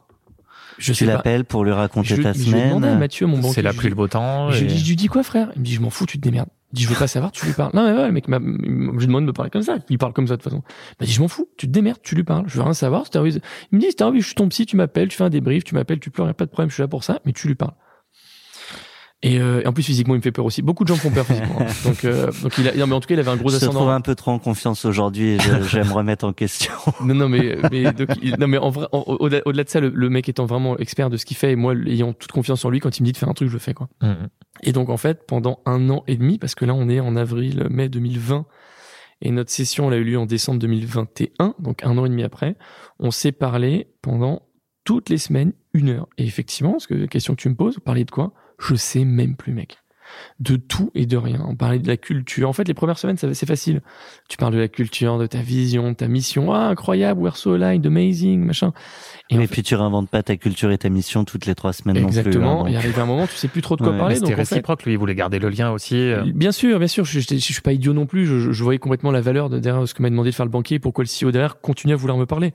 Mais, euh, mais, euh, mais donc non, en fait, on a continué de se parler. Et ce qui a permis, euh, ce qui a permis de, de bah, en fait, de l'updater sur la croissance de la boîte, parce que ce qui s'est passé, c'est qu'on sort de Covid, nous on est dans l'éducation, donc les campus réouvrent. Notre application mobile Plus vite qu'ailleurs d'ailleurs en plus vite France. qu'ailleurs, exactement, parce que l'éducation, bah, t'as bien Ouais. vu les situations d'isolement, de précarité, les étudiants qui sautaient par la fenêtre parce qu'ils avaient 18 ans, parce qu'ils sont dans leur CTU, ils ont plus de thunes pour bouffer. Enfin, c'était dramatique ce qui s'est passé. Et donc les établissements euh, réouvrent vite les campus, aide alimentaire. Enfin, en tout cas, au moins ils ont des campus, ils ont des, des machins. Notre app, euh, c'est- dans une part non négligeable, c'est un outil d'engagement entre l'établissement et l'étudiant. Donc effectivement, que la rouverture des campus, notre truc a un peu explo- a explosé, en tout cas beaucoup plus marché qu'il Oui, marchait avant à, à point nommé. à point nommé. Et puis on était là depuis 5 ou 6 ans quand même. Mhm. Donc on est, il n'y a pas de côté opportuniste, tu vois. C'est, non, ça fait 6 ans qu'on est là, les mecs. Et donc euh, tout se passe bien. Euh, on fait une année, donc nous on, on fonctionne en année scolaire, donc 2021, 2020-2021, qui fonctionne vachement bien. Euh, qui fonctionne vachement bien. Euh, et euh, Votre meilleure année euh, depuis la créa. exactement notre meilleure année depuis la créa. Donc et- vous vous remettez bien aussi de cette euh, de ce no deal initial. quoi. Exactement, on se remet bien dans ce no deal là et on est au deuxième trimestre 2021 du coup et là on se dit il faudrait qu'on attaque une levée et euh, et puis on, on se dit on va aller voir nos fonds pour faire un bridge parce que ça serait bien d'avoir un peu plus de cash et puis parce qu'en plus je chantais que mes tu vois les équipes euh, on- là c'était le moment où les gens tu pouvais commencer à retourner au boulot au début 2021 Mhm. euh, Ils avaient envie de renouvellement, de ils avaient envie de renouvellement etc. de vision, etc. ouais puis moi j'avais envie d'être un peu plus sympa avec les salariés J'accélère volontairement. Vous allez chercher le bridge? on va chercher le bridge j'utilise la moitié du bridge pour prendre des nouveaux bureaux ce qui n'était pas du tout le deal initial mais en fait j'avais envie tu de fais kiffer quoi. Non, je voulais faire kiffer les équipes. Ouais. Moi, je m'en fous. Et ouais. j'ai pris la pire place dans le bureau, je suis en face des toilettes. Mais j'avais envie de faire kiffer les équipes. Et euh, du coup, là, le, on entame une levée de fonds. Pour de vrai, hein. Euh, mon, mon banquier d'affaires me dit, viens, on fait un dual track, mais d'abord, faut qu'on attaque la levée, quoi. On attaque la levée, on commence à avoir des bonnes marques d'intérêt. On euh, on se rapproche de la signature, ou en tout cas de la rédaction euh, d'une LOI avec, euh, avec plusieurs fonds, dont un ultra, ultra pertinent pour notre industrie. Et en fait, à ce moment-là, mon banquier me dit, bah d'ailleurs, tu parles toujours à tes copains, ton CEO là. Bah euh, là, c'est le moment de lui dropper le fait que t'es enlevé. Et ça faisait plusieurs semaines, je dis, je peux lui parler de levée? Il me dit, lui en parle pas maintenant, lui en parle pas maintenant. Le taf d'un banquier, comprendre les, ta- les, les timings. Et donc là, il me dit, là, c'est bon, on commence à se rapprocher d'une LOI, on a parlé multiple, on a parlé valo, tu peux aller lui en parler. Et euh, euh, bah, le Marveau, euh, du coup, j'en parle au CEO, je crois, une semaine après, on reçoit un mail de leur euh, investisseur. Bonjour, T'as fait monter la sauce euh, jusqu'au bon moment quoi. C'est vraiment, c'est vraiment ça. Les mecs sont revenus, tu sais, comme ce même avec le petit truc qui apparaît, genre coucou. euh, et donc du coup, ils sont réapparus. Et, et là, euh, bah, on envoie le banquier au front tout de suite. Et le banquier dit, bah, ça va être facile, les mecs. Euh, Là, on négocie sur un multiple de temps. Donc si vous voulez, bah, on y va, quoi. Et, euh, et du coup, euh, Donc voilà. c'était plus grosse valeur que plus grosse la valo. précédente. Ouais, bah, ouais. parce qu'on avait déjà fait plus de MRR et en plus le, le banquier parce qu'on était dans une meilleure position de tout, de traction, de cash, de ce que tu veux, il allait chercher une autre valo. En plus, il allait À chercher un très bon multiple. À titre informatif, Ouais. les, les multiples de Valo, c'est quoi? EBIT, CA, c'est euh, dans les tech? Euh, c'est notre euh, MRR ARR standard. Ok, On est du mais les, les multiples, c'est combien euh, Ah, nous, quand on allait chercher, euh, on allait chercher des multiples. euh, tu vois, on avait fait notre étude, on se disait si on n'est pas mauvais, on va chercher entre 5 et 7 en essayant de taper au milieu entre 6 et 6,5, tu vois. Ok. En tout cas, moi, sur mon industrie et au moment de mon deal, parce que là, j'ai cru comprendre que c'était un peu le bordel en ce moment, au moment de mon deal euh, mi-2021, c'était à peu près visiblement ce qui se faisait sur le marché, euh, Donc 7 fois la Chopin, RR, quoi. à peu près. Grosso modo. America. I just checked my follow and listen. Je remets volontairement la musique parce qu'on m'a dit que ça a été compliqué. Ensuite, une fois que là, ça y est, vous recevez euh, la nouvelle offre. America. C'est exactement ça. Littéralement, get your money. C'est un peu ça, c'est un peu ça parce que eh ben là euh, on a une LOI, on la signe du coup très vite parce qu'on tombe très vite d'accord avec eux. Et, euh, et ce qui s'est passé en plus entre temps, c'est qu'ils ont changé d'investisseur.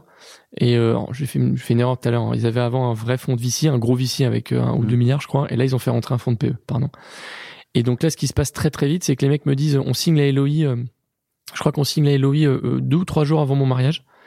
Ils me disent, euh, ils me disent bon bah, je leur dis bah je- par contre je me marie, je pars une semaine en lune de miel. Ils me disent bah, pas de problème Victor, kiffe ta lune de miel. Donc euh, ou voyage de noces, je sais pas comment on appelle. Donc, on signe les LOI, je me marie, on fait la teuf, je pars en lune de miel et je me souviens très très bien avec ma copine on rentre, je crois genre le, je crois qu'on rentre le dimanche, un truc comme ça. Le lundi matin 7 heures dans ma boîte mail. Bonjour Victor, voici la liste de due deal. Genre le matin même du retour. Et euh, et alors là, autant la première due deal, j'avais cru que je prenais la marée, autant là. Là, c'est un fonds de PE ultra énervé. Euh, la moitié des analystes chez eux, ils sortent de la CIA. No joke. Hein. Les- un énervement total. Encore la meilleure période de ma vie. Ok. Et, et vraiment, ça, c'est peut-être un conseil. Encore une fois, j'aime pas donner des conseils, mais euh, euh, Retour d'expérience. retour d'expérience. Plus vous essayez de prendre ce genre d'activité, en tout cas dans mon cas la deal de façon ludique, et plus ça sera facile à vivre. Parce qu'en fait, si vous le prenez comme une contrainte, en tout cas dans mon cas où littéralement, je pense que mon audit, il n'était pas un audit pour ma taille de deal size. Enfin, c'était un audit pour deux ou trois fois mon deal size, vraiment. Et, plus vous essayez de prendre ça de façon ludique, et je pense, j'espère, plus ça sera facile à vivre. Et moi, je l'ai vraiment pris de ce côté-là en mode ah ouais, vous voulez me faire un audit de bourrin Vas-y, on va se marrer, mon pote.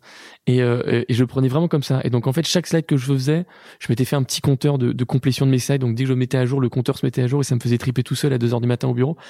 Je sais que d'un point de vue extérieur, ça peut sonner ultra déprimant ce que je raconte, mais moi, ça m'a permis de, de, de vraiment non seulement d'é- tenir le- d'éclater le, côté mon- challenge du. euh, non seulement de tenir le challenge, en plus de l'aveu de, de tout le monde en face, donc des avocats comme des, des hackers, de dire franchement, on n'a jamais vu un audit comme ça, en tout cas sur ton niveau de boîte, hein, bien sûr, euh, toute proportion gardée, et surtout que ça a été un one man show avec mon banquier, quoi. Tout l'audit technique, encore une fois, mon associé, il a fait un truc pareil lunaire. Les mecs ont dit ah ouais, en fait, vous êtes chaud en tech, mais avec le banquier d'affaires, c'était un one man show, et on a tripé quoi.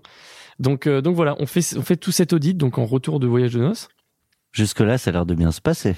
Jusque-là, ça, jusque-là, ça se passe très bien parce que on a signé l'LOI, on est plutôt d'accord avec les VC sur un waterfall parce que notre banquier, prenant euh, euh, expérience de, de ce qui s'était passé euh, 18 mois avant, est déjà un peu monté au front avec les VC en disant bon, on veut être sur quel multiple Je vous ai fait un simili waterfall sur la valo de la LOI, est-ce que tout le monde est plutôt d'accord? À cette époque, les VC sont ouais, ouais, c'est pas ce qu'on veut, mais ils sont pas, ils émettent pas une fin de nous recevoir, ok? Ils nous disent c'est pas ce qu'on veut, mais bon, ok. L'audit se passe ultra bien. Euh, ça dure deux, trois mois. On arrive effectivement, deux mois. On arrive effectivement sur euh, début novembre. Euh, là, on commence à négocier le SPA. Et là, pareil, en vrai, ça se passe bien. Euh, nos avocats, euh, nos avocats, je vous parlais du moine soldat, mais il y avait, aussi l'éminence grise au-dessus, Caroline, euh, bas devant soulier, une sorte de, de fusée atomique, Laura Dufresne en IP, donc en plus on est ultra bien accompagné.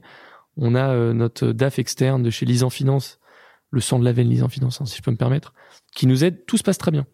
Pas Les de i- point de friction, rien. mais, mais, mais zéro. Des points de friction standards, c'est-à-dire c'est quoi les moyens qui vont être mis à notre dispo? Parce qu'on a un earn-out. Donc, euh, donc les mecs on leur dit ok il y a un earn-out, mais qu'est-ce que vous nous mettez à dispo? Est-ce qu'on a Une un proportion d'earn-out que tu peux donner? Euh, sur le prix global? sur le prix global, une proportion earn-out qui est quasiment 50% quand même. Ah oui, qui est énorme. Ah ouais, un énorme earn-out. Mais en- qui est dû parce que qui est dû à un, un fait notamment, c'est que notre banquier est allé tellement négocier dur. Euh, euh, au-delà du multiple par rapport à ce que nous on faisait en ARR ou en MRR qu'en fait ils ont dû eux-mêmes nous rajouter un earn-out un peu vénère Mm. et en fait ils ont racheté trois boîtes la même année et les autres ils ont pas eu d'earn-out Mm. parce qu'ils ont ils ont négocié sur des multiples à deux ou trois mais nous il s'est tellement énervé notre banquier Ok. Donc tout se passe bien Ouais. quand soudain. là c'est la musique qui fait peur Ouais. C'est là où je Tiens, peux- je parle tiens, des VC? tiens, tiens. C'est là où tu parles des VC. Oh, Si c'est les VC dont il faut parler, bien sûr. Euh, en, en vrai, on n'a pas eu de problème euh, avant d'arriver au VC. Je, je te jure, les issues listes, tout se passait bien. Les avocats, ils ont fait leur un taf de fou. Le banquier, taf de fou. Notre DAF, tout le monde est content. On a quelques points de friction avec l'acquéreur sur, ok, on a un earn-out, mais qu'est-ce que vous nous promettez en termes de poste, de moyens? Ok. Et en fait, les frictions, elles commencent gentiment à apparaître avec les VC. Quand- et là on, là, on se rapproche du deal. hein. Le deal, c'était le 8 décembre 2021. Là, on est euh, mi-novembre. On est en deuxième quinzaine de novembre. Ouais, on est à J-20. euh, Ouais, voilà, on commence, ça commence à rentrer quand là, euh, ils, ils commencent à essayer de mettre leurs avocats dans la boucle, qui étaient tu vois, nos avocats. Quand je dis les nôtres, ils représentaient tous les actionnaires, donc actionnaires fondateurs, actionnaires investisseurs. Est-ce que tu avais des business angels aussi qui devaient être dans la boucle Même ou non, pas. parce On avait, on avait deux VC. Ok. On a deux VC. Hyper euh, simple, hein. Hyper simple. Ah ouais, non, non, ultra lisible à Captable chez nous. Et là, ils commencent un peu à essayer de négocier des trucs. En fait, on commence à faire des réunions avec eux. On leur Les dit- deux VC sont complètement alignés ensemble? Les deux VC sont alignés ensemble. Euh, alors, j'ai jamais eu le, le fin mot de l'histoire. Est-ce qu'ils étaient alignés parce que le lead investor demandait des trucs tellement lunaires que l'autre, par corporatisme, s'alignait, ou est-ce qu'ils étaient juste les deux fonds, les deux fonds complètement jetés? J'ai jamais eu vraiment le fin mot de cette histoire.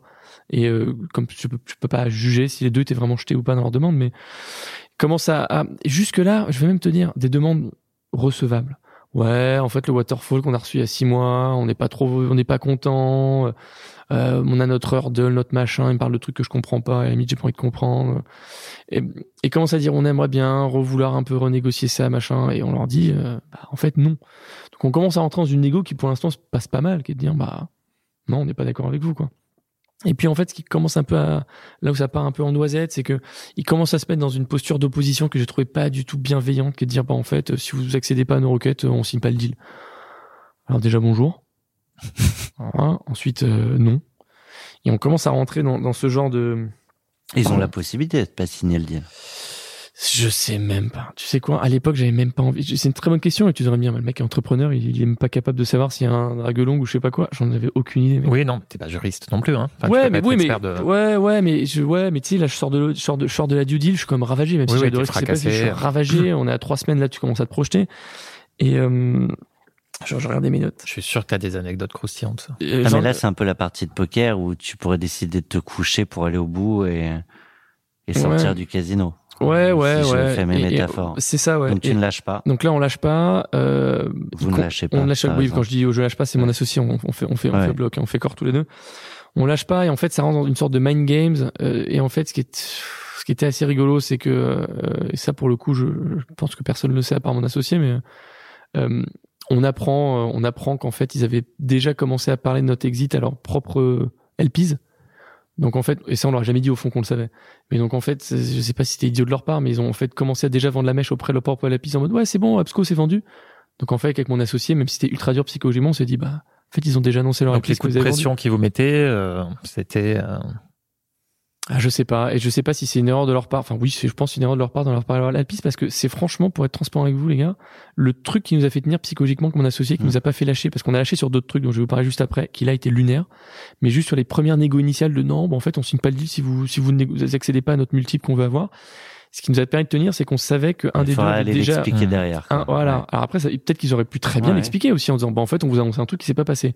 Mais peut-être qu'on s'est auto convaincu en mode méthode Coué. Alors là, le truc, ça lâche. On se dit, ok, c'est bon. On a notre date de signing. On se dit, c'est bon, c'est le home run. Enfin, c'est le home run. On a fini, on y Co- arrive. comment vous l'apprenez, pardon, euh, qu'ils ont qu'ils ont vendu la mèche et euh, on vous appelle? Je peux pas te le dire. Ok. Mais, mais j'apprends effectivement euh, euh, que leurs LP sont au courant. Donc, euh, donc, euh, donc voilà. On avance, on commence à se rapprocher vraiment du closing, enfin du signing, pardon, euh, de la date de signature. On se dit, putain, c'est bon, ça y est, on a gagné le truc. Ouais, là, ça le fait. Là. Ouais, là, c'est fait. Et là, là, il se passe vraiment des trucs lunaires. C'est-à-dire que vous avez compris le concept. Hein. Les VC étaient visiblement pas satisfaits du multiple qu'ils faisaient. Ok.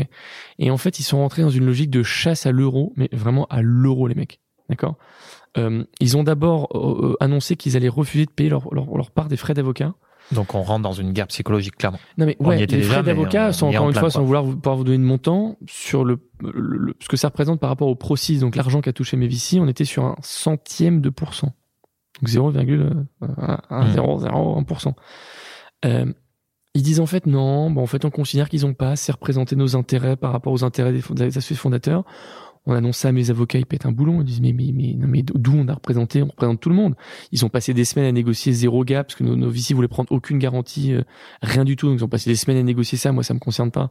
Bref, les mecs, les mecs pardon, les, les, les VC sont en opposition totale là-dessus. Qu'est-ce qui se passe avec mon associé? Là-dessus On lâche, on craque, on dit tu sais quoi, on va payer votre frais d'avocat. Et normalement ce qui leur part aurait dû être euh, partagé entre tous les restants, notamment les porteurs de BSPCE. On a dit non, il est hors de question que nos salariés qui ont des BSPCE, ils se retrouvent à avoir moins de thunes à la fin parce que nos idiots de, de VC ont essayé de faire une négo à la compte dernière minute. Donc mon associé et moi, on se prend, c'est nous pour le coup, ça double quasiment ce qu'on paye en termes de frais Mmh. d'avocat. Mmh. Nos avocats ont été ultra réglo parce qu'en fait, les VC ont dit, on veut que vous retourniez toutes les heures que vous avez passées, vous recalculez quand est-ce que vous avez passé pour les associés fondateurs ou pour les associés investisseurs. Ça, ils l'ont pas facturé. Alors que littéralement, ils auraient pu dire, bon, vous savez quoi, ok, on va repasser notre temps à calculer ça. Ils ont été ultra réglo. Je crois même qu'ils nous ont fait un prix pour mon associé et moi, parce qu'ils ont dit, franchement, ça nous, fait de la peine ce qui se passe. Et puis même, même vous deux, toi et ton associé, euh, Même, même nous deux. Là, on est à, vis-à-vis des salariés, on c'est est la semaine, geste. on quoi. est la semaine avant le closing. Enfin, Ouais. avant la signature, pardon. On a la semaine avant la signature. Plus le stress de ça va signer, pas signer. euh, Il y a Exactement. Le, ça va Là, c'est signer, stress pas signer. intense, quoi. Là, les Américains nous disent, OK, on monte dans l'avion. C'est le week-end avant, avant la, la semaine de signature. Donc là, c'est bon. On y est. Nous, on se dit, c'est bon. Les mecs sont dans l'avion. Il peut plus rien se passer. On arrive. Ils sont, donc, donc, du coup, ils sont à Paris. Le fameux lundi soir. Donc, on Ouais. signe le mercredi. Donc, il y a lundi, Ouais. mardi, donc mercredi. là on est à J-3. On est à J-3.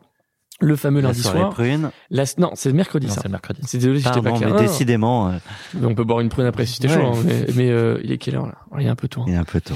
Le lundi soir, ils nous disent bon, on est à Paris, on va, on va, on veut pas venir au bureau parce qu'on veut pas voir vos salariés tant que c'est pas signé, ce que je comprends tout à fait, mais venez, on va quand même faire un petit dîner. On va dîner et en fait, ce qui se passe, c'est que je suis en route pour aller au resto, qui est à une borne de chez moi en vélo, tu vois.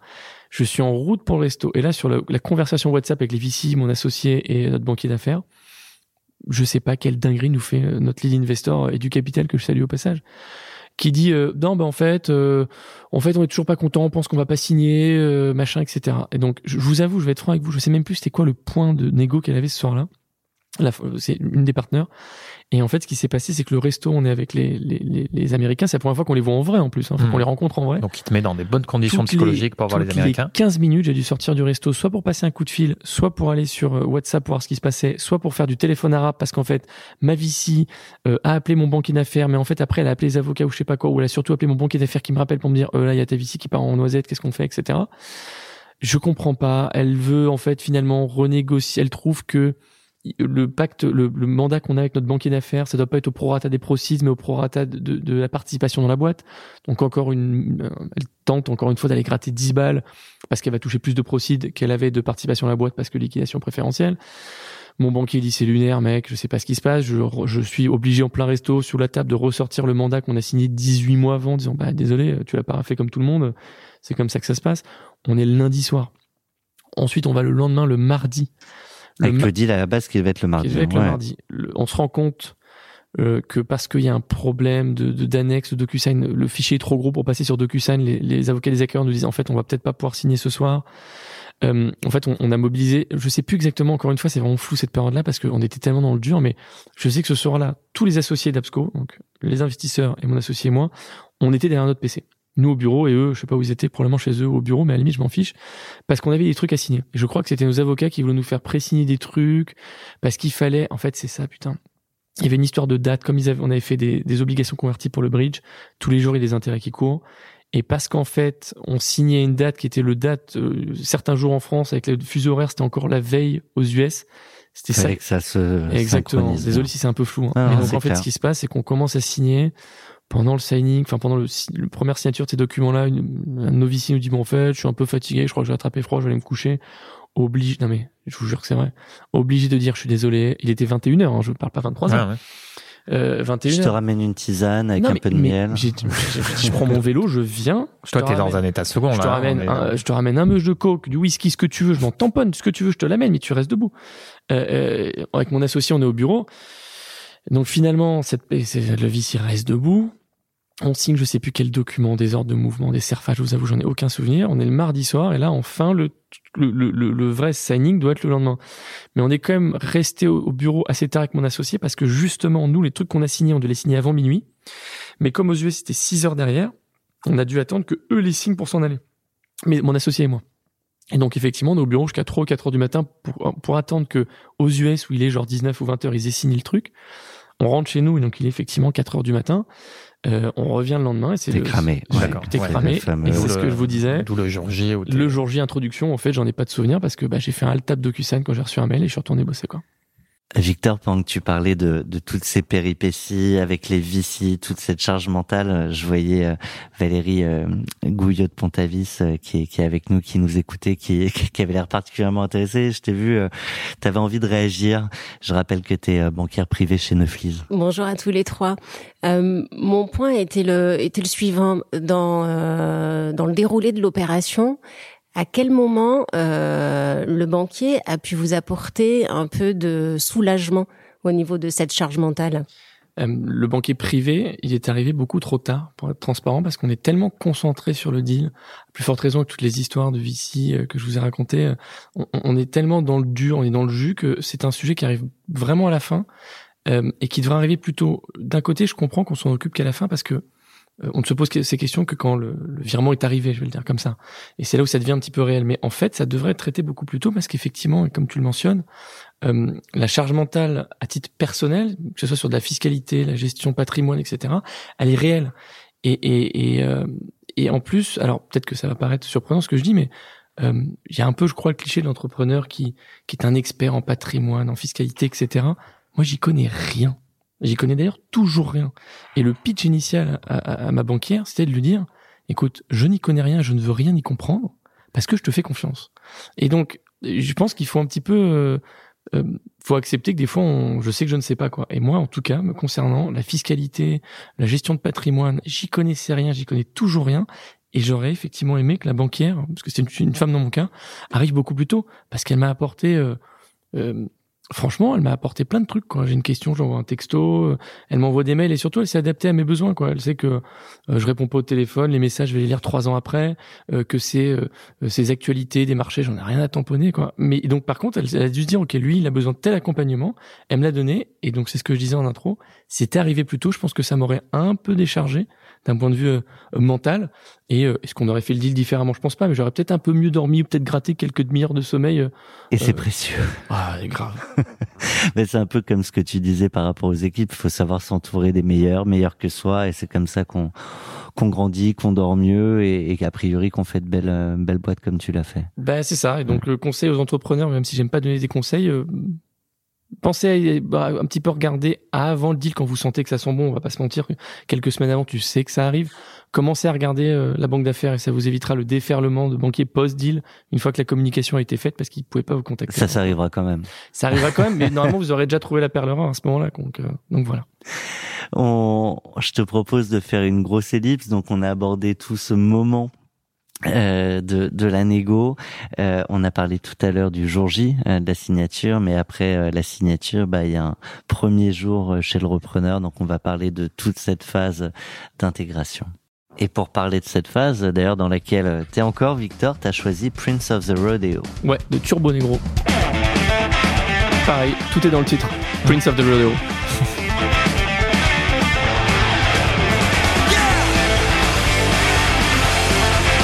Voir en live, du coup. obligatoire. Turbo Negro en live, c'est une folie absolue. Mais ça décrit exactement, exactement ça.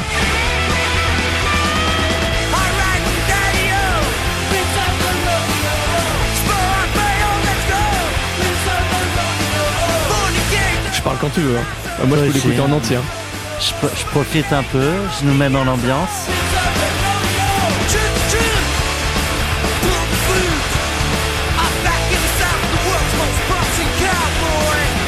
Ça va vite, très vite.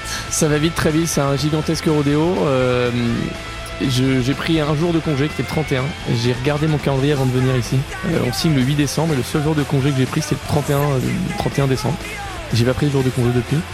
Et euh, j'ai peut-être posé 3-4 jours en mai ou en juin, mais au-delà de ça, en fait on arrive dans un contexte qui est le suivant. Ils viennent de nous racheter. Six mois avant, ils ont racheté notre concurrent anglais, notre concurrent aux Pays-Bas. Et là, il y a trois mois, on a racheté euh, un très gros concurrent américain. Et en fait, je suis catapulté, euh, enfin, on me l'a proposé, mais je suis catapulté Head of Operation, qu'on traduirait par directeur des opérations, d'une boîte euh, de à peu près 200, un peu plus de 200 personnes, qui a 5 pays, enfin 5 bureaux, qui sont en fait qui est composé de 5 boîtes historiquement différentes. Et dont l'objectif c'est de passer de 10 Avec millions La tech différente. avec de tout. Donc, tout. euh, rien n'est au niveau Europe, du coup Alors, mais, mais il y en a partout. On a un bureau aux US. On- là, on vient de racheter une boîte aux US. On a historiquement la boîte elle est canadienne, celle qui nous a racheté. Et en France, bah, il y a nous. On a un bureau aux Pays-Bas et un bureau en Angleterre, donc Liverpool et Utrecht. Et je suis directeur des opérations. Et le, mon taf, c'est littéralement aligne tout ça. Day one. Alors, bonne nouvelle. euh, je, On, on a compris que t'aimais bien euh, les tableaux. mon gars, les presses. ma vie, c'est du tableur. mais, mais je ça, c'est cool. T'as jamais été aussi heureux à vous. J'ai jamais été aussi heureux de toute ma vie. Alors encore une fois, au grand dam de mes potes et de, de ma, ma copine qui me voit pas beaucoup, mais mais euh, franchement, moi, j'aime bien ce que je fais. Et la bonne nouvelle, c'est que pour le coup, je suis full liberté. Enfin, les mecs me mettent aucune euh, aucune contrainte. J'ai le budget que je veux. Ils m'ont au passage un peu augmenté mon salaire. euh, Tu vois, quand ils m'ont ils, ils nous ont euh, intégré. Donc pas de sujet. Donc Et, toi, euh, t'as une logique d'earn-out quand même, qui est, ça te fout la pression ou... J'ai une logique d'ornat. Ouais, ouais. C'est c'est vrai que c'est un sujet assez intéressant. C'est comment tu arrives à jongler entre les responsabilités opérationnelles qu'on te donne et ton earn-out. Et l'earn-out ne dépend évidemment que des résultats euh, de Absco. Exactement, exactement. C'est- Donc, t'as tout euh, que compris. t'es Alors, pas t'as focus pas la Absco main et tu lâches uniquement les là-dessus. autres? Enfin, Ouais. C'est ça, c'est c'est un équilibre à trouver qui est pas facile et c'est peut-être aussi pour ça que tu fais des journées qui sont à rallonge parce que tu es obligé de te piloter les deux sujets de front quoi. Mais euh, mais enfin, piloter deux sujets de front, tu vois la France, moi je fais confiance aux équipes, euh, j'ai toujours fait confiance aux équipes et sans eux j'aurais rien fait, tu vois. Euh, Et les équipes, ça, ça tourne bien, elles sont contentes, tu rachats, l'intègres. euh, Ça, c'est un sujet, c'est un vaste sujet, ça. C'est un vaste sujet parce que déjà, le simple fait de se faire acheter, c'est un nouveau chapitre de la boîte, factuellement. Donc, t'es- t'es- tu rentres dans une nouvelle, un nouveau chapitre, une nouvelle perspective, 2, 3, 4 ans.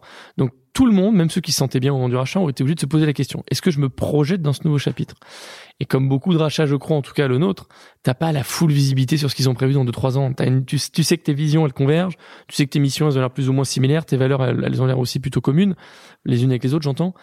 Mais, euh, t'as pas plus d'informations que ça. Et donc, euh, On peut féliciter notre capacité à laisser la musique dans son intégralité, parce que pour le reste, c'est beaucoup de chansons de 11 à 13 minutes. je sais, Pardon. je sais. Non, Turbo Negro, c'est assez rapide. C'est, comme c'est du punk rock. Les mecs tiennent pas plus de chansons. Ils sont souvent tellement défoncés qu'ils peuvent pas jouer Ouais. très longtemps. Je t'ai euh, coupé, pardon. Je t'en prie. Donc euh, non, non, euh, pour les équipes, ça n'a pas été, ça a pas été euh, ultra facile. Ça l'est toujours pas d'ailleurs. Mais, euh, mais ce qui les rassure, j'espère, c'est que une partie de mon job, moi aujourd'hui, c'est d'essayer de faire en sorte que tout le monde est aligné, que tout fonctionne. ouais. Maintenant, la tâche elle est immense parce que la boîte, l'objectif, c'est de passer de, quand ils nous ont racheté, on était à 10 millions d'ARR, c'est d'arriver à 100 millions. Ok. Et euh, En timing, fois 10. en trois ans. Et en vrai, euh, ça va vous sembler chelou, mais euh, on va probablement le faire. plus rapidement. Uniquement sur la partie Absco non, ou non, sur non, la non, partie au, euh, global, au global. oui, au Non, global. là, je parle de toutes les entités de Mm. 10 à 100 millions. Ouais, ouais, ok. Euh, j'aurais adoré vendre une boîte qui faisait 10 millions d'ARR. Hein, Mm. je serais pas dit pour t-shirt H&M. hein. Euh, mais euh, non, non. T'es sûr? Ouais, non, si t'as raison. C'est vrai que je, c'est, c'est vrai que je, je crois, j'espère, je connais la valeur de l'argent. Donc, euh, ce qui est d'ailleurs un vrai problème pour un banquier d'affaires, c'est que je sais pas quoi faire de mon argent, je dépense tout, Mm. mais pas pour moi. Je- je- bref. Euh, je disais, oui, c'est, c'est voilà. Donc la boîte va très, très, très vite. D'où la chanson Prince of the Rodeos parce que c'est un gigantesque rodéo. Et, euh, et, et, et par contre, je vois la différence entre une boîte, en tout cas française, dans l'éducation avec un VC français, et là une boîte avec un fonds de PE dont le métier c'est de prendre une boîte un peu sous-fundée, de la surfunder, de la re, la re-exit ou de l'IPO au bout de 3-4 ans. C'est juste, ça n'a rien à voir. Le pitch, il est simple. Tu vas en board, ils te disent, eh, EBITDA, don't give a fuck, EBIT, don't give a fuck, euh, whatever, don't give a fuck, je veux juste vendre de la grosse sur les RR. Voilà, ils te disent, donc vous me faites un, full chiffre d'affaires. C'est full chiffre d'affaires. t'es en budget limité pour. C'est lunaire. Ouais, Ouais. parce qu'encore une fois, moi, Donc moi, tu t'éclates, t'es pas dans une logique de gestionnaire, t'es plus dans une logique de gestionnaire. Je suis pas voilà, mais par contre les enjeux sont très forts là. Le- tu vois là, le, le, le fonds de PE quand il fait de private equity, quand il est rentré dans Ready Education, les quatre fondateurs de la boîte, ils les ont quand même virés, tu vois. Ils ont foutu des C-level ultra expérimentés, qui sont du coup euh, pour certains mes boss, et, euh, et, euh, ils ont foutu des mecs ultra expérimentés en disant voilà l'objectif. Euh, Vous avez un salaire qui est probablement pas ouf, mais on va vous blinder l'equity. Donc euh, voilà, dans 3-4 ans, c'est votre retraite si ça se passe bien. Donc euh, ouais, il y a des enjeux de fou, mais, Ouais, mais moi je m'éclate. En fait, je Quand, quand tu vois ça, tu te dis pas que hum, ton poste aussi est en risque, ta place plutôt que ton poste en soi? c'est Et c'est le jeu? C'est une bonne question. Euh, j'aime à croire, et j'aime à croire que je fais tout aussi pour, mais que je suis, euh, ou que je suis en passe de devenir euh, indispensable de par l'impact que j'ai. Par contre, un truc qui est tout à fait vrai, c'est, euh, et c'est un, un- une difficulté que moi j'ai, je sais pas naviguer dans un environnement déjà politique, Mhm. dans une boîte, euh, là on est 200, on va passer Ouais. 300, 400, je sais pas naviguer, parce que j'ai jamais eu à le faire dans Oui, les... euh, quand c'est ta boîte, il n'y a pas de sujet. et avant chez Chaîne Ouais. 26 qui était aussi une start-up et avant j'étais chez PayPal où on est le bureau France qui s'occupait de certains pays, on était genre 60, donc euh, même ambiance. Donc un il y a ça et deux culturellement parlant, les Anglais ça va, j'ai fait des études en Angleterre, ça passe, les Hollandais c'est des Américains, les Américains je suis du père. Je suis du père. Everything is amazing, everything is wonderful. Ils veulent tous être tes potes. Et, et je pense que tu vois, les gens qui écoutent, qui bossent avec des Américains vont dire bah oui, il est idiot, c'est comme ça qu'il fonctionne. Et moi, c'est une découverte absolue pour moi la façon de bosser aux US. C'est une découverte absolue. Donc, donc, je pense pas être à risque. En tout cas, j'espère pas à court terme parce que je pense vraiment que pour l'instant, j'ai de l'impact. Et pour l'instant, je sers la boîte. Euh, Donc t'es, euh, et à ma charge, à ma charge de le rester. On est d'accord. donc t'as pas eu de vesting, je crois. Euh, là, pour l'instant, tu, euh, T'es bien à ta place. Moi, je suis bien à ma place et c'est marrant quand je parle avec plein d'entrepreneurs euh, euh, qui ont fait leurs exits et où la plupart, j'ai l'impression que le, le- le discours souvent récurrent, c'est vivement que je me casse. Moi, Ouais, je m'éclate. Quatre- Moi, je mettrais ça à 90%, Mais à peu près. ouais, moi, je m'éclate. Je dis pas ça pour être corpo. Enfin, vous avez compris, ça fait euh, depuis qu'on se parle, je suis pas ultra corporate comme mec. Je m'éclate parce qu'en fait, le challenge est démentiel. Tu vois, si tu fais une analogie un peu à la con, c'est comme si tu viens de vous regardez Top Chef ou pas? Ouais. Je suis un fan absolu de Top Chef. Bon bah, tu viens de finir ton épreuve où tu devais préparer un plat. T'as l'impression que c'est le plat le plus dur de ta vie. On te dit félicitations, t'es en finale. Maintenant, t'as 150 plats à faire. Ou un surfeur qui vient de passer une vague, il disait mais c'est la plus grosse vague que j'ai fait de ma vie, c'est le derrière, elle est dix fois plus grosse. En fait, c'est exactement ce qui m'arrive en ce moment, c'est que je finis l'exi Capsco, je dis putain c'est impossible que je fasse un truc plus dur que ça dans ma vie.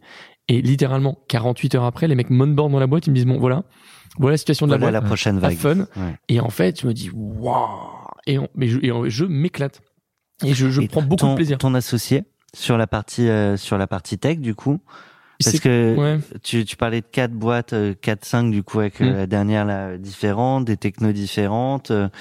Quelle latitude? C'est un peu plus compliqué parce que euh, il y a certaines décisions qui doivent être prises dans toute boîte, hein, technique ou produit, qui lui appartiennent pas forcément, mais qui sont juste, qui sont obligatoires pour qu'il puisse driver son boulot. Moi, je suis en opération et la façon, en tout cas, je conduis les opérations aujourd'hui dans la boîte. Il y a deux choses. C'est soit les gens viennent me voir parce qu'ils ont besoin d'aide sur un process, euh, un sujet, euh, un document et ils ont besoin de l'améliorer, d'être plus efficace ou d'être plus, que le truc soit plus utile. Donc je leur file un coup de main. Soit je fais de l'Excel, je regarde les métriques d'un bureau, à droite, à gauche, d'une équipe, et quand il y a une équipe qui euh, performe pas assez bien que l'autre, je prends un avion, un train, je mets deux balayettes et je reviens. Enfin, je dis ça, je suis beaucoup plus. J'arrive sur place et on, on discute de Tu comment dis on peut bonjour. améliorer. Alors, faut dire bonjour. Enfin, alors déjà bonjour, messieurs. Hello. Je sais pas si on s'est dit bonjour, bonjour. Je crois pas, hein. Bonjour. Et donc non non mais mais mais, mais blague à part voilà mon boulot moi c'est ça c'est de comment je peux essayer les- les- comment je peux essayer d'aider les gens ou les équipes à mieux performer. Du coup ce qui est induit c'est que je décide de ce sur quoi je bosse. Hormis les quelques projets un peu structurants que m'ont filé le leadership mais mon associé c'est un peu différent. Comme il est sur de la technique il a besoin d'avoir des décisions au-dessus qui lui appartiennent pas Mm. et, et, et, euh, et, et pour pouvoir euh, bah, produire ce qu'il doit se produire. projeter. Euh, donc bon, t'as pas encore euh, fermé la porte pour la dernière fois euh, derrière toi euh, de l'entreprise. Ça va pas nous empêcher de nous projeter euh, sur la vie d'après parce que tu y feras peut-être pas toute ta vie. Enfin, je pense que on, on, on peut se mettre d'accord là-dessus. Et, et donc pour nous parler de cette vie qui n'est pas encore là. Tu as hésité entre deux euh, deux musiques, euh, Sinus euh, de Vismund Sinus. Non, c'est euh, The Mars. Volta. C'est le nom de la chanson. Ok, merci. Et euh, Necropocalypse. De Infant Annihilator. Ouais. Alors, Tu m'as donné des timecodes très précis. Les timecodes sont prêts. Alors, ça n'a veux- rien à voir. Tu, on peut mettre les deux. Je pense que tu peux commencer par la première, effectivement, première. de The Mars Volta. Eh ben, écoute, on écoute ça.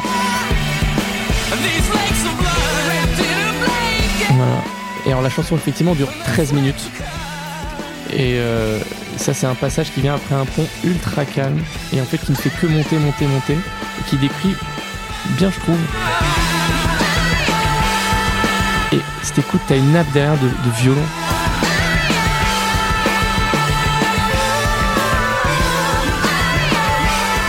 Alors, t'as hésité avec celle-là parce que.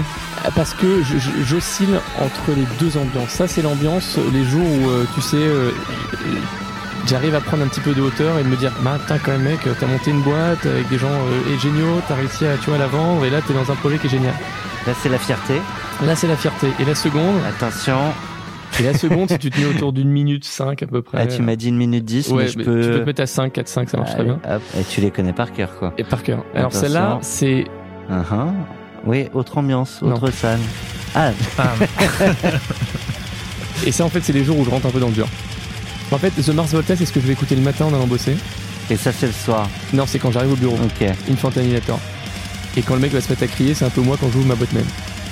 Tu vas comprendre. Ça va pas être très agréable, je vous préviens.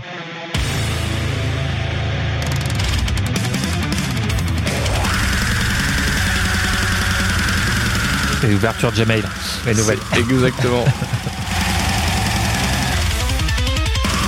On va au bout? On va au bout? Ah non, vous êtes pas prêts. 27 minutes? Ah non, vous pouvez pas aller au bout. Enfin, vous pouvez si vous Et voulez. alors, et alors ça, ça te, de- ça te prépare ta journée au bureau, Ça me quoi. Ça te ma met dans ton Ça, Ça, ambiance. pour les balayettes en avec fait, Frecht, euh, non, en fait, je vais vous dire, je, je c'est mon truc à moi. Ou, là. ou c'était ton côté taquin euh, en disant je vais faire un cash out en musique. Pas du tout. euh, Ah, non, je non. Attends, non, non, non, pas du tout. Si je vous montre mon top titre Spotify, littéralement tous les morceaux que je vous ai montrés sont dans mes top titres. Ok. Et l'album, là, de la chanson qu'on vient d'écouter d'Infantaniator, je l'ai écouté en boucle pendant toute ma due deal. Je n'ai fait que cet album en boucle toute la journée. En fait, pour moi, c'est un truc ultra cathartique, la musique. Et effectivement, t'écoutes ça, tu te dis, mais comment on peut comprendre ce qui se passe? Mais non seulement j'écoute ça depuis des dizaines d'années. Et tu mets ça en fond pendant que tu bosses? je mets ça en fond pendant que je bosse avec mes écoutes. Je n'écoute ça toute la journée. C'est pas une vanne, hein. euh, c'est vraiment pas une vanne. Je voulais pas pourrir votre truc. Non, mais, Non, euh, c'était pour tout. la blague Non, hein, non. que je disais ça. Et donc en fait voilà, c'est c'est ça un peu la vie d'après. Je vais te dire, c'est euh, c'est ouais, t'as ce côté un peu euh, plaisir euh, machin, mais aussi à ce côté, euh, bah, comme disait tout à l'heure, le rodéo, je suis dans le dur et moi je m'éclate. Et euh, par contre, j'ai un, truc qui est un peu rigolo, je trouve, c'est euh, depuis que j'ai exité, j'ai l'impression, tu vois, quand je parle des quelques cocktails, trucs start-up que je vais faire, que t'accèdes à une sorte de statut un peu chelou et qui en fait moi me rend complètement fou parce que je trouve ça participe à ce culte de l'entrepreneur. J'y suis pour rien dans mon exit. Genre c'est mon. Encore une fois là, je vais vous faire le mec extrême gauche, mais c'est mon équipe qui a tout fait. hmm. J'aurais pas, mon- j'aurais pas monté une boîte. Enfin, j'ai monté une boîte tout seul. Si tu les as recrutés, tu les as gardés. Ok, mais ils ont, ils ont, ils ont fait le choix de rester. Ils ont fait le choix de créer plus de valeur que moi à leur, à leur poste. Et donc en fait, Oui, et puis au-delà de ça, enfin, quand tu parles du culte, euh, t'as des très très belles boîtes qui étaient parfois à 15 jours de tout planter. Donc c'est, ouais, Ouais, j'entends le co- comment dire. Je vais, je, je, trouve- je pense. Tu vois, t'as ce côté un peu le culte. euh, comment dire T'as des boîtes pilotées par un peu à la Steve Jobs. Notre leader est tellement visionnaire qu'on va le suivre. Il y a plein de mecs comme ça ou de nanas comme ça, ultra inspirantes, qui moi, je, je- suis admiratif parce que j'ai jamais réussi de ma vie à être aussi après inspirant. t'as les mêmes t-shirts que Mark Zuckerberg. Peut-être. J'ai pas le même compte bancaire, moi, malheureusement. Mais ma femme est plus belle. C'est juste si jamais elle écoute euh, le podcast, ma femme. Euh, je sais même pas quoi ressemble la femme ou le- je sais même pas s'il a peut-être un mari. Bref. Euh, mais donc tout ça pour te dire, je, je suis presque gêné, tu vois, quand on me dit ah félicitations l'exit, putain trop bien, tu vois même l'invitation au podcast, merci. C'est quoi C'est de porter la gloire sur toi alors qu'il devrait y avoir toute ta team ici euh, aujourd'hui aussi Non, c'est juste qu'en fait moi. je- Eh bien, justement, surprise. Surprise. Non, c'est En juste. fait le deal.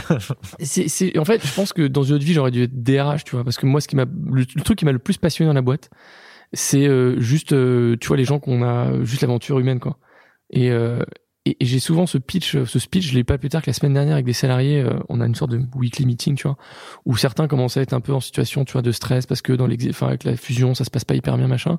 Et je leur ai dit, et je leur ai redit, je pense que c'est la quinzième fois que je le dis dans la boîte, mais je dis, oubliez pas, à la fin de la journée, c'est juste un job, quoi. Donc vous mettez pas de pression. Si à un moment vous avez trop de stress, bah, vous venez pas bosser, on regarde comment on peut trouver un autre job, mais à la fin de la journée, c'est juste un job. Et c'est un switch que moi j'ai eu dans la boîte à un moment où on était dans le dur aussi, de me dire euh, pourquoi je mets autant de stress sur cette boîte, c'est juste un boulot et c'est juste un challenge. Si je le réussis, tant mieux, tout le monde est gagnant, tout le monde est content. Si je le plante, il va se passer quoi? Il y a des VC qui ont perdu de l'argent. Ça me fait presque, j'ai pas ça méchamment. C'est littéralement, il y a que des VC qui ont perdu de l'argent. Tous mes salariés vont retrouver un boulot parce qu'ils sont tous ultra compétents. Enfin, mes salariés, toute l'équipe va retrouver du taf. Donc tout ça pour te dire, la vie d'après, euh, c'est franchement une grande fierté, une grande fierté aussi des gens qui ont fait ça. Et, euh, et Mais ça te fait sourire en coin, euh, ce, ce regard qui ouais, ça me projeté. fait ouais parce que j'ai j'ai ouais, jamais aimé la startup nation quoi. Et, et à l'inverse, euh, on a eu quelques invités ici qui ont, qui ont évoqué parfois euh, une difficulté, je vais essayer de le dire comme ça, euh, dans les relations amicales avec ce nouveau rapport à l'argent qui, qui pourrait, pareil, faire un, projeter un autre regard sur, sur soi.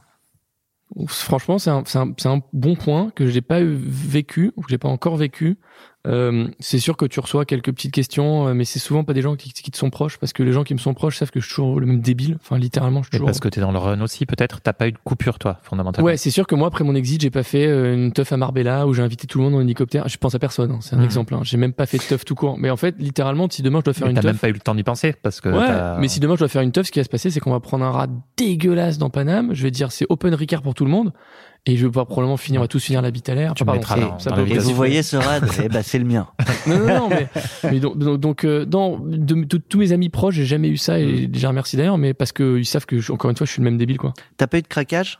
Peut-être faire un plaisir ou même de s'acheter euh, une appart, euh, une maison. euh. Aucun. En fait, ce que j'ai dit à ma, à ma banque euh, privée, là, parce que du coup, je découvre aussi le monde des banques privées, euh, que je sais pas quoi faire de mon argent. Et, euh, et Bah, surtout, eux, ils doivent savoir quoi faire. bah, c'est pour ça. En fait, je dis tout bloquer, parce que sinon je dépense tout. Genre, j'ai acheté une moto à mon père, j'ai acheté des PC à des potes. Ouais, bah, des, des, des, Oui, t'as fait des petits cadeaux des quand petits même moments sympas. Ouais, mais moi, je me suis rien acheté. Genre, littéralement, je, si, je crois qu'on allait à Citadium avec ma copine, je me suis acheté genre deux Levis. Littéralement. Mais en fait, je sais pas quoi faire de ma thune parce que je, je, je, je suis content d'en avoir. Mais je pense que je vais tout filer à des associations pour les chats. Euh, et je vais, et j'ai, euh, Parce je que tu as des chats aussi, je chats précise. C'est mon projet de vie d'ailleurs, c'est monter un refuge pour chats. Ah, ben voilà, c'est ça d'après, la vie d'après. Euh, Tu le dis en rigolant euh, Ah non, ou, je euh, suis ultra sérieux. En fait, là, on a rejoint l'acquéreur. Comme je te dis, dans deux, trois ans, on va refaire une exit. Et si on arrive à 100 millions d'ARR, normalement, là, pour le coup, je mets enfin ma daronne à l'abri pour de bon. Et, euh, et comme je sais pas quoi faire de mes sous, euh, je pense que je vais monter un refuge pour chats. C'est ma copine qui va gérer ça, ma femme, pardon, qui va gérer ça. Et moi, je vais faire la partie administrative parce que si je suis loin d'Excel, je vais avoir envie de me tuer. Mais comme on veut pas d'enfants, j'ai aucun espoir pour l'humanité. Genre littéralement zéro. Je suis ultra fataliste. Donc on veut pas de gosses. On se dit, bah, tant qu'à faire, autant euh, utiliser notre pognon et sauver des chats, quoi. Au moins préparer les chats pour euh, l'apocalypse. Ouais, voilà. Et, et je serai jamais business angel parce que j'ai pas assez de vision. C'était nul ça. T'as vu, j'ai j'ai pas, j'ai Ouais, pas relevé. mais, hein. mais c'est con parce que, parce que euh, si je la refais, euh, les chats sont prêts pour l'apocalypse. Ah, non, c'est petit, non, non, C'est- ça a pas trop Non, mais c'est bien non, pour finir. En fait, ça me Non, rassure parce que je me dis, quel que soit le niveau de mes vannes dans ce podcast, t'auras fait la pire Mais aujourd'hui. Ouais. grave. Euh, il, il est encore temps de la couper, mais par honnêteté intellectuelle, je la couperai pas. Mais donc garde. voilà, donc le, la vie d'après, j'en suis là, quoi. C'est, euh, je m'éclate dans la boîte où je suis actuellement. Je j'ai aucun projet de vie avec ma copine et je sais absolument pas quoi faire de mon argent. Donc la banque privée, là, franchement, ça me sert parce qu'il me place tout. Et je lui, il me dit, mais faut que tu- je t'envoie les rapports, les chiffres. Je les lirai même pas. Je sais, je comprends pas. J'ai pas envie de comprendre. Donc euh, Explique-moi. Explique, ouais, explique, ouais. voilà. Explique-moi, c'est ça. Elle a compris qu'il me faut parler. Il faut m'envoyer des textos avec deux bullet points. Tu vois A ou tu prends B. Je dis, bah, vas-y, B, c'est bien. Alors, on- C'est pour ça que je passe aussi souvent pour un beauf, en fait. C'est parce que je, je sais pas. je- Non, mais t'as le- t'as une honnêteté aussi qui est très appréciable dans l'émission. Et Ouais, mais auditeurs qui- vont qui- kiffer qui aussi. est un truc qui me fatigue beaucoup euh, dans, les, dans les côtés entrepreneurs, c'est qu'on a tous monté une boîte par ego trip à un moment, tous.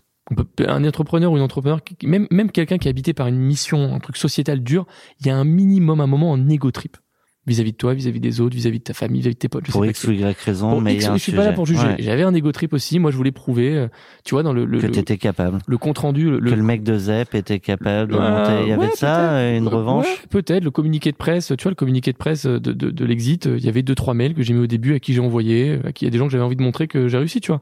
Mais mais point. Mais j'ai quand même j'ai l'impression d'une proportion non négligeable. Il y en a beaucoup. L'ego trip prend le dessus sur tout le reste quoi.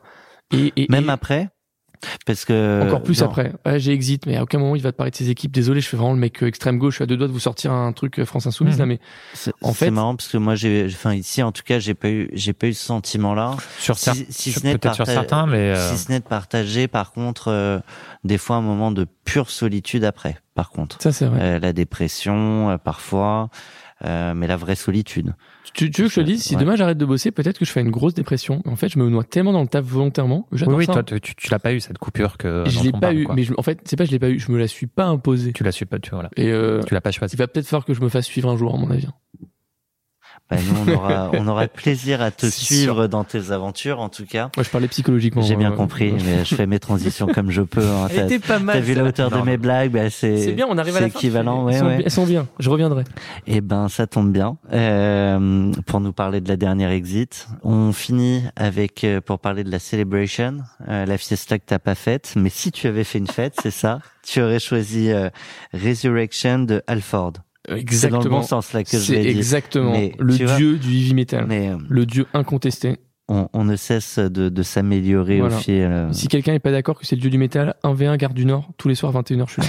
Il y a aucun problème.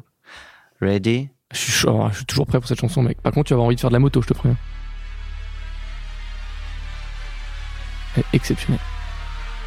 Donc en fait, il dit Resurrection. Et après, il t'envoie un des plus grands riffs de l'histoire de la guitare heavy metal, mec.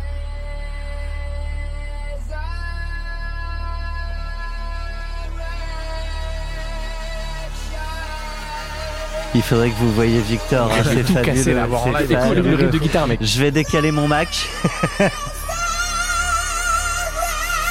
Mec, j'ai envie de faire de la moto là sur le périph' à 120. On va casser les grattes, on va casser les micros.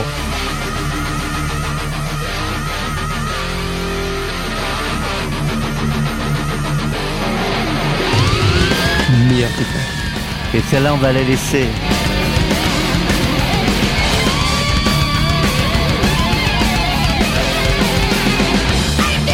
Connais par cœur, mais Tu peux chanter, Victor. Ah non, Rob Alford, c'est inchantable. C'est inchantable. La Résurrection, la chanson, elle s'appelle. Et euh,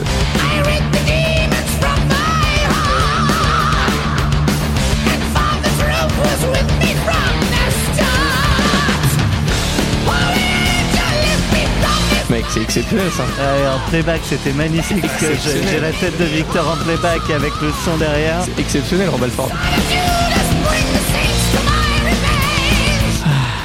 Ouais, tu vois, il y avait une ou deux chansons où, tu vois, notamment c'était laquelle que tu m'as donnée tout à l'heure. euh, Childish Gambino mais- Non, Nécro euh, Apocalypse Nécro-Apocalypse. ou plus difficile d'entrer, mais celle-là elle est fabuleuse. Fabuleuse. Elle est fabuleuse. Mais, mais tout, tout est exceptionnel. Tu vois, il a, il a fondé un des plus grands groupes de metal, Judas Priest. Le mec a fait un coming out dans un milieu qui est un milieu ultra masculin de beauf. Il a fait son coming out il y a genre 30 ans avant tout le monde en disant bah je suis gay, c'est quoi le problème? Ah, j'aurais pensé que c'est un milieu très très tolérant pourtant. Alors ouais, mais il y a 30 ans, il est anglais. Pas ouf. Pas tant Il est que ça. arrivé, le mec a dit c'était déjà le king du heavy metal. Il est arrivé, il a fait ok, je suis gay maintenant, il y a quoi? Il y a un problème? Bah je m'en fous, je suis toujours le king du heavy metal. Et les gens étaient. et- et- non mais déjà à l'époque c'était ultra courageux de se- Et donc. C'est juste le dieu ce mec. Si c'était pour être mon papa, moi je le prendrais volontiers quoi. J'adore mon père, attention, mais lui euh, c'est le papa de tout le monde quoi. Ouais, à défaut de pas avoir d'enfant, tu peux peut-être euh, avoir de papa. Ah mais je suis chaud mec. Il a encore envie? Il est encore. Bien sûr qu'il est encore en vie Rob Alford. Je l'ai vu là, il y a deux semaines. En concert. En concert, ouais, c'est- toujours pas mon papa Rob Alford. Mais Rob, si tu m'entends. euh, je l'attendais en coulisses, il est arrivé, je lui ai dit Si tu écoutes l'émission, Rob, euh, Voilà, donc ouais, résurrection quoi, parce que je vais te dire pour une raison principale, la résurrection, c'est euh, quand j'ai vendu la boîte et que je suis passé sur mon poste de. Tu veux que je parle, pardon? Ouais, ouais. En opération, j'ai pu enfin me concentrer sur des, du- du- du- faire, du- faire des trucs impactants. C'est-à-dire que dans ma boîte, quand on a vendu, on était une grosse vingtaine, donc je faisais énormément d'administratifs. Et à partir du moment où tu vends, la compta t'en as plus, la, la- le, le, le FP&A, enfin la finance, les forecasts t'en as plus, la gestion RH c'est délégué à soit ta RH, soit des RH Europe, et d'un coup tu peux, tu- je me suis, j'ai redécouvert mon calendrier. Et j'ai redécouvert mes journées. Alors j'arrive toujours à 8h et je pars toujours ultra tard, mais c'est même pas le sujet. mais un management de tâches. J'ai redécouvert euh, que je peux passer des blocs de 6 heures à faire de l'Excel, tu vois. Excel, sujet récurrent de ma vie, vous avez compris. Le bonheur. Mais le bonheur, mec, quand j'arrive le matin, j'ai zéro réunion. Et franchement, ça, les entrepreneurs, une journée sans zéro réunion, c'est rare. Et que j'ai mon petit tableur qui m'attend là.